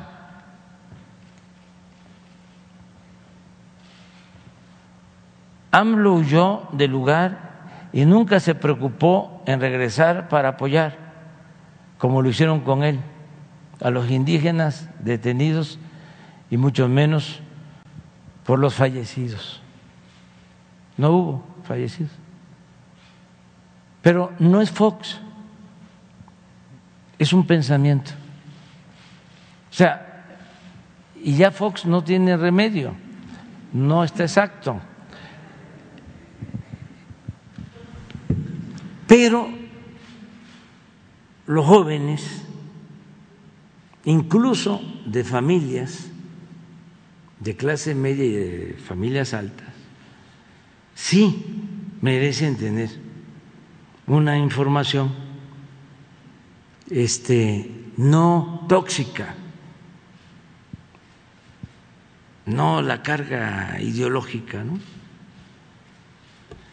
Entonces, eh, estamos muy bien y es muy importante que a pesar de esto y de toda una guerra sucia, una campaña en los medios, la gente nos tiene confianza y yo nunca voy a fallarle al pueblo, nunca. Eh, pero sí estamos eh, a nivel mundial a veces presumo y tiro aceite, ¿eh? pero a nivel mundial estamos bien calificados. Este, esto obliga a que sigamos trabajando, no fallar, no marearnos, porque el poder es una tentación. El poder atonta a los inteligentes, cuando no tienen ideales, cuando no tienen principios. Y a los tontos los vuelve locos. Entonces hay que tener los pies en la tierra y entender que el poder solo tiene sentido y se convierte en virtud cuando se pone al servicio de los demás. Y entender también que el poder es humildad no es prepotencia, no es fantochería, es servicio, es llevar a la práctica el amor al prójimo. Pero eso es lo que quería comentarte. Gracias, gracias presidente. Es lo mismo, pero sí, ahorita lo que dice Santiago Nieto, este, son ataques a Santiago Nieto, al general Lockman, lo acabo de este, nombrar para que nos ayude con la distribución de medicamentos. Este, ah, el ingeniero, ¿no? Este, Esquer, un asunto de que no sé si fue a entregar dinero en efectivo o a recoger dinero en efectivo de un banco. Esto fue como en el 2017 que nosotros decidimos eh, cooperar, ayudar a los eh, damnificados, a los afectados por el sismo. Entonces, en el 18, cuando la campaña, se hizo una denuncia. El INE, que son muy cercanos a nosotros, muy amigos, este, hicieron la investigación, llegó hasta el tribunal y las tomas de donde está recogiendo el dinero o entregando el dinero, eh, se las pidió el INE y el tribunal al banco. Y ahora un periodista corrupto, este Lore de Mola, eh, da a conocer las tomas de la Cámara del Banco. Esta información la tenía el INE o el Tribunal Electoral. El tribunal en su momento resolvió que no había este, ningún delito, pero este, aplican la máxima del AMPA del periodismo que la calumnia cuando no mancha tizna. Entonces, eh, están ahora desatados, acaba de terminar, pero eso en todos los niveles, acaba de terminar la eh, feria del libro ¿sí? de Guadalajara y me, a ver si no está por ahí, una caricatura de Hernández es buenísima. Este pobre Hernández le va a llover, pero ni modo. Este también eso hay que ser democráticos, ¿no? Que no sea nada más para el presidente, sino que yo aparejo, ¿no? A todos. Este porque se dedicaron en la feria eh, a atacarnos en la Feria del Libro. Y todo esto tiene una explicación también, pues es que en el periodo neoliberal, en el periodo de mayor saqueo, de mayor corrupción en México, cuando hundieron al país, que estamos buscando sacarlo a flote al país, eh, tenían el control de los medios y tenían el control también de las universidades públicas y tenían el control de los intelectuales. Por ejemplo, el jefe Narro, el jefe Padilla, el control de las universidades, toda la parte académica con mucha autoridad moral. Este y los jefes de los grupos de escritores o académicos, Krause, Aguilar Camín, no lo encuentran.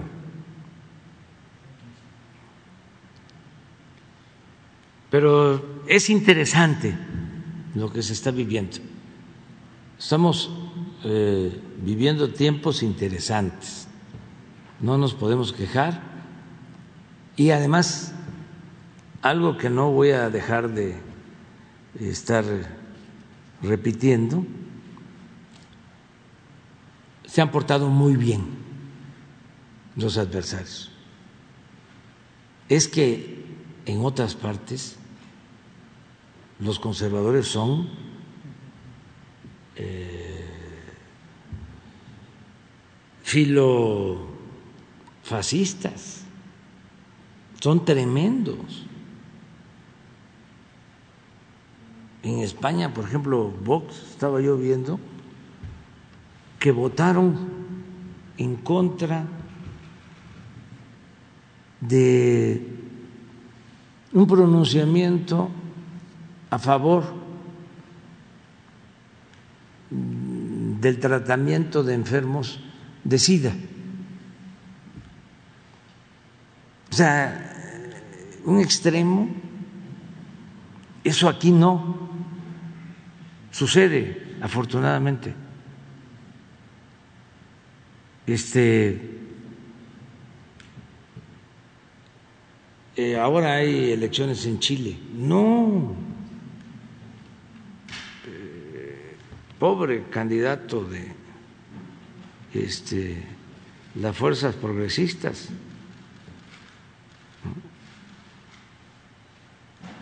acusado de comunista, eh, de que va a volver Chile como Venezuela, que lo mismo que este, unos movimientos que hubieron, eh, él encabezó la quema del el metro de Santiago, una cosa eh, extrema.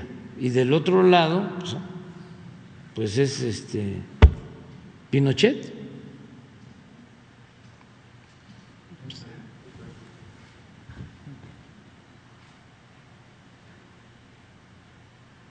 No, no es este. Ah, es uno de que ya se terminó. Bueno, esto es. Pero esa es la idea, ¿no? De que eh, la feria del libro. Presidente, y aprovechando ahorita todos los tweets que usted está mostrando y también eh, enfatizando un poco mi primera pregunta, preguntarle su opinión al respecto del tuit que sacó el expresidente Felipe Calderón este fin de semana con motivo de su gira en el Aeropuerto Internacional Felipe Ángeles.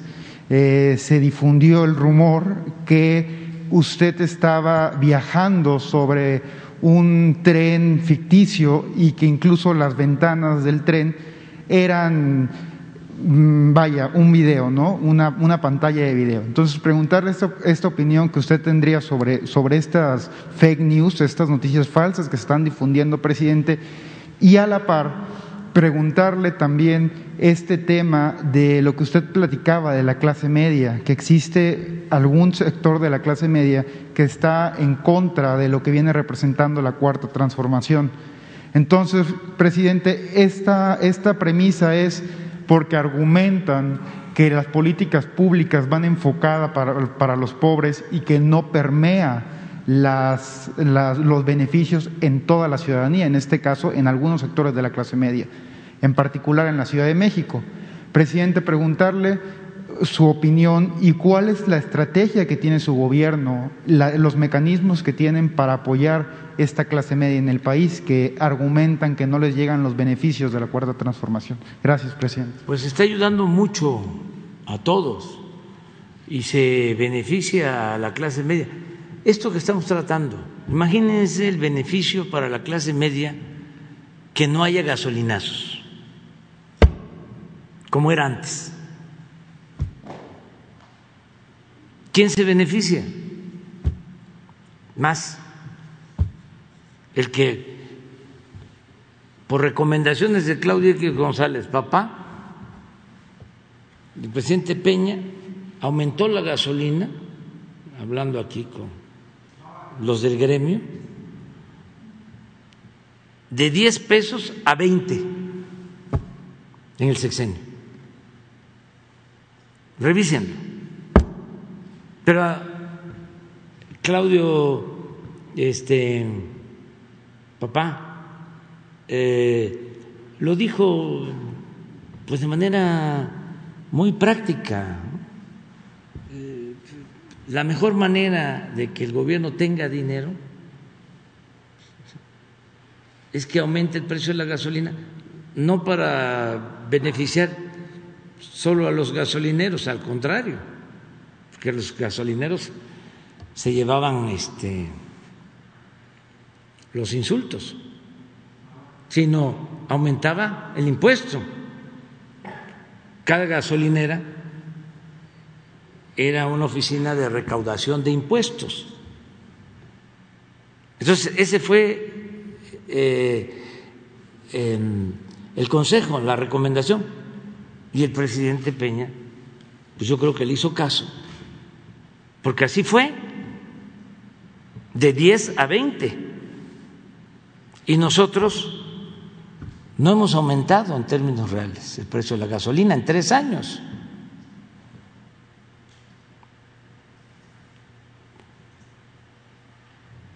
Entonces, ¿cómo se ayuda? pues con eso, el no aumentar el precio de la luz, se ayuda a la clase media, el que se reactive la economía, no fue poca cosa el lograr que se ratificara el tratado con Estados Unidos y con Canadá, el llegar a un acuerdo con el presidente Trump. México eh, es el principal socio comercial de Estados Unidos. En los últimos 30 años, en los últimos 30 años, ha habido tres años de eh, más llegada de inversión extranjera a México.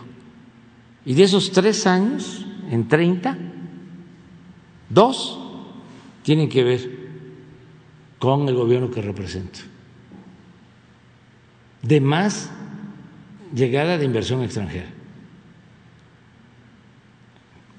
Eh, ¿Cómo no se va a ayudar a la clase media si ya recuperamos todos los empleos que se perdieron durante la pandemia y ya eh, hay cerca de 400 mil empleos de más excedentes. ¿Cómo no se va a ayudar a la clase media si eh, ha habido más inyección de recursos y hay más eh, demanda, hay más capacidad de compra que beneficia al comercio? Entonces, claro que se ayuda. No es el problema de la clase media este, que no esté eh, siendo apoyada. De verdad, eh, se está apoyando más a los pobres porque eso es lo más humano. Pero también se está apoyando a la clase media.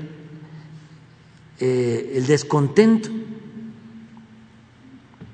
es algún sector de la clase media que vivía al amparo del poder público, que eh, obtenía privilegios. Y el otro descontento es más que nada ideológico. No es que estén afectados. Yo hablo, por ejemplo, con los empresarios, los más grandes y con todos, y les digo, a ver, ¿te ha ido mal? ¿Has perdido? Los de arriba, nada. Al contrario, han ganado. Afectó la pandemia más restauranteros, comerciantes, el turismo. pero ya está la recuperación. Entonces, no es un asunto económico, es nada más de que pues todos tenemos una manera de pensar. Y en este país siempre ha habido un pensamiento liberal y un pensamiento conservador. Y el que es conservador es como el que es liberal. No va a cambiar así eh, de la noche a la mañana. Unos es porque, bueno, el caso de los medios de comunicación, pues imagínense, se llevaban 10 mil millones al año de publicidad y ya no hay eso. Pero no solo era el pago de publicidad, sino que al mismo tiempo eran empresarios y recibían contratos jugosísimos. O sea, el Universal, Crédito Nacional Financiera. El financiero, Crédito Nacional Financiera. 100 millones de dólares de crédito. Otros medios de información, contratos de obra, eh, contratos para construir reclusorios y este, dar servicio para mantener esos este, reclusorios cobrando dos, tres veces más. Este, medios de información metidos en negocios privados. Decirles que los medios de comunicación eh, no eran lo fundamental del eh, consorcio, sino era el que les permitía amenazar a los funcionarios, este, era eh, el grupo o el medio de presión. No me das, ahí te voy. Y entonces pues, todo se resolvía. Decía un político, que no voy a mencionar su nombre porque ya es finado, decía antes un político de viejo coño, decía, dinero, eh, problema que se resuelve con dinero no es problema. El asunto que el dinero que nosotros manejamos es dinero de todos. A ver, si repartiéramos, nos tendríamos como antes, callados, obedeciendo y callando, como vasallos. Pero imagínense cuánto nos ahorramos, miles de millones de pesos si no hay corrupción, si no tenemos estas relaciones de complicidad y pues si hay ataques, pero también no afecta porque primero la gente está muy despierta, muy avispada, como nunca. Es un pueblo muy consciente entonces ya sabe eh, que sí y que no. Y pueden engañar porque simulan, sobre todo periodistas que eh, se disfrazaban de independientes, ¿no? Y no lo eran, aparentaban nada más ser independientes.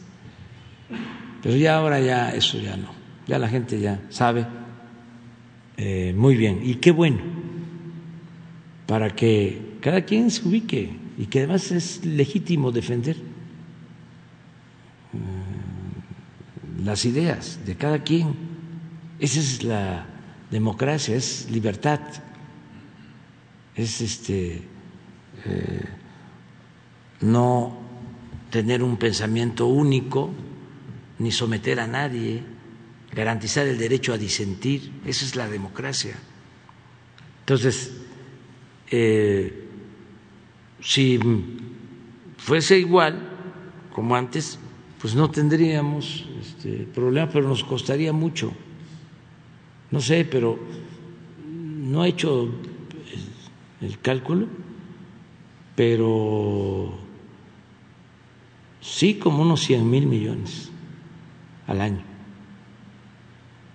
¿Saben cuánto destinamos de apoyo a 11 millones de estudiantes pobres que reciben beca? Este año 71 mil millones para 11 millones de estudiantes pobres que tienen su beca. Si para que no hablen mal tengo que dar 100 mil, no, mejor que hablen, que hablen mal, este, haciendo las cuentas, pues está mejor lo otro. Además, no preocuparnos. ¿Por qué este, dominaban? Porque el funcionario era corrupto. Lo tenían agarrado. Pero si se gobierna con honestidad, no hay ningún problema. Pueden estar calumniando día y noche. Y uno eh, está bien con su conciencia. ¿Qué es lo que debe de preocupar más? ¿Cuál es nuestro tribunal? La conciencia. Yo en mi historia como opositor viví dos momentos muy difíciles y uno me afectó más que otro. Eh, uno fue cuando el escándalo de este argentino Ahumada entregándole dinero a este René Bejarano y el que era secretario de finanzas de mi gobierno eh, lograba el mismo Ahumada jugando en Las Vegas. Eso fue durísimo, porque pues Televisa bueno, en aquellos tiempos ahora ya creo que es distinto. Bueno, así lo pienso. Este, durísimo, eh, recibiendo el dinero, eh, estaba de secretario particular eh, de ya no era secretario particular, ya se había salido eh, por su voluntad, yo no lo le quité el cargo. Se había ido a, trabajar al partido, que fue cuando pasó esto. Y eh, resulta que Ahumada pues tenía este, penetrado todo el gobierno, todo el gobierno, delegados, todo comprados a todos. Y de repente me ve la este, eh,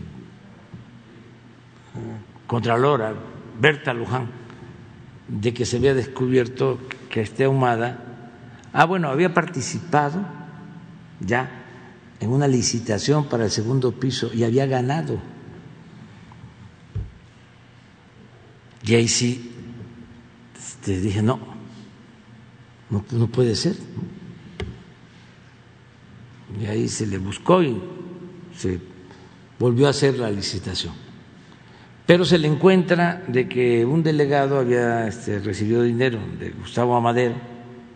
Entonces le doy la instrucción al procurador, a Bernardo Batis, de que procediera. Y detienen a uno y este y devuelven creo que 10 millones y Bernardo, con el propósito de sacar, de recoger todo lo que se habían robado, este, no procede legalmente. O sea, no, o inició la, la averiguación, pero no dio a conocer que Ahumada estaba metido en todo esto. Entonces yo le insistía, ya presenta la denuncia. Y Bernardo, con el propósito de sacar, de recuperar el dinero, no hablaba.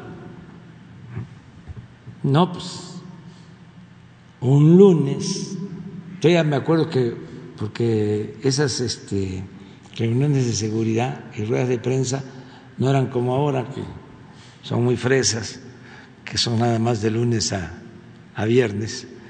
Allá era todos los días, hasta sábado y domingo.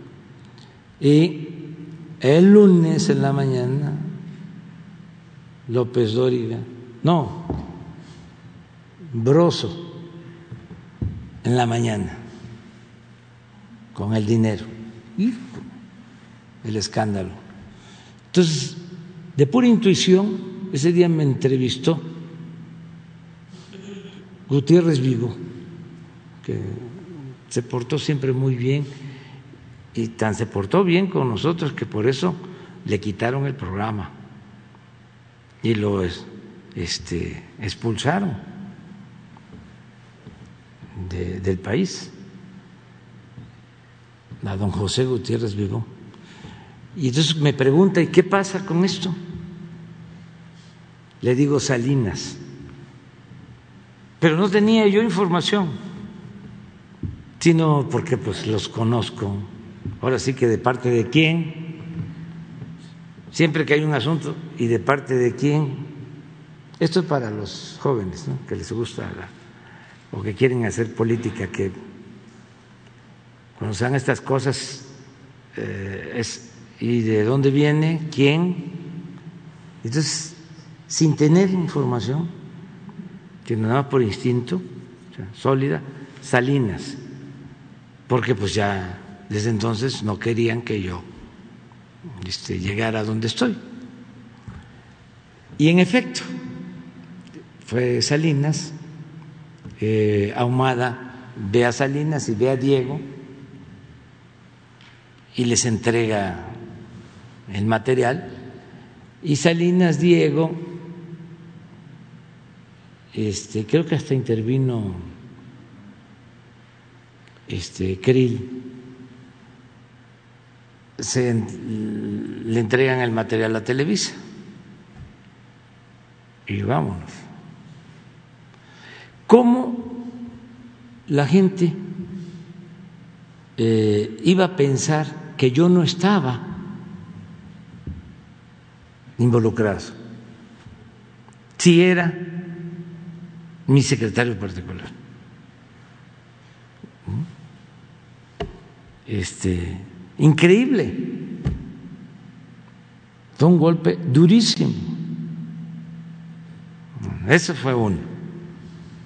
Ese me dolió más porque tuvo que ver con mi honestidad, que es lo que estimo más importante en mi vida.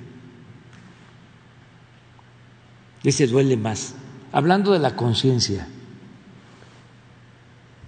Y el segundo fue el desafuero.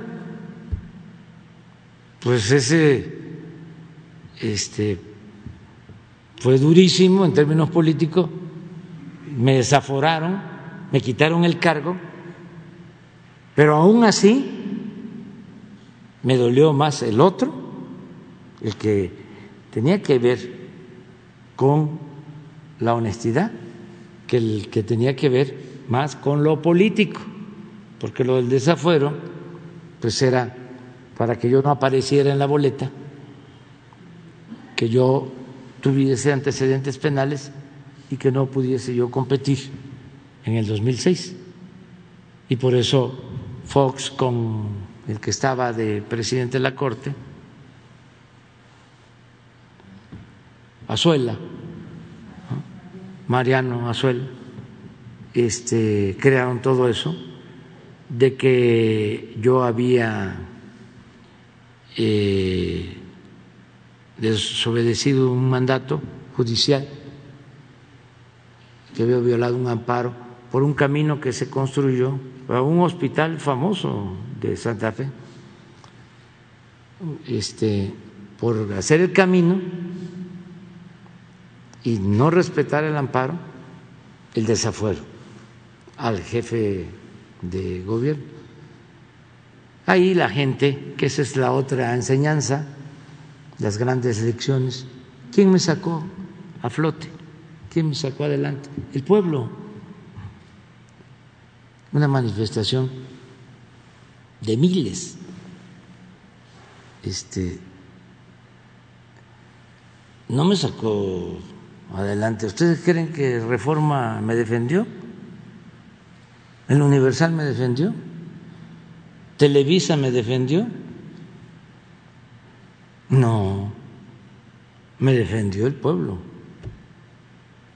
Entonces, a los eh, jóvenes les dije ahora en el Zócalo, y lo repito, que en el consejo del presidente Juárez, con el pueblo todo, sin el pueblo nada. El pueblo y la conciencia de cada quien. Pero bueno, ya nos desviamos. Este, eh, felicitación a los gasolineros eh, por su honestidad. Eh, un aplauso.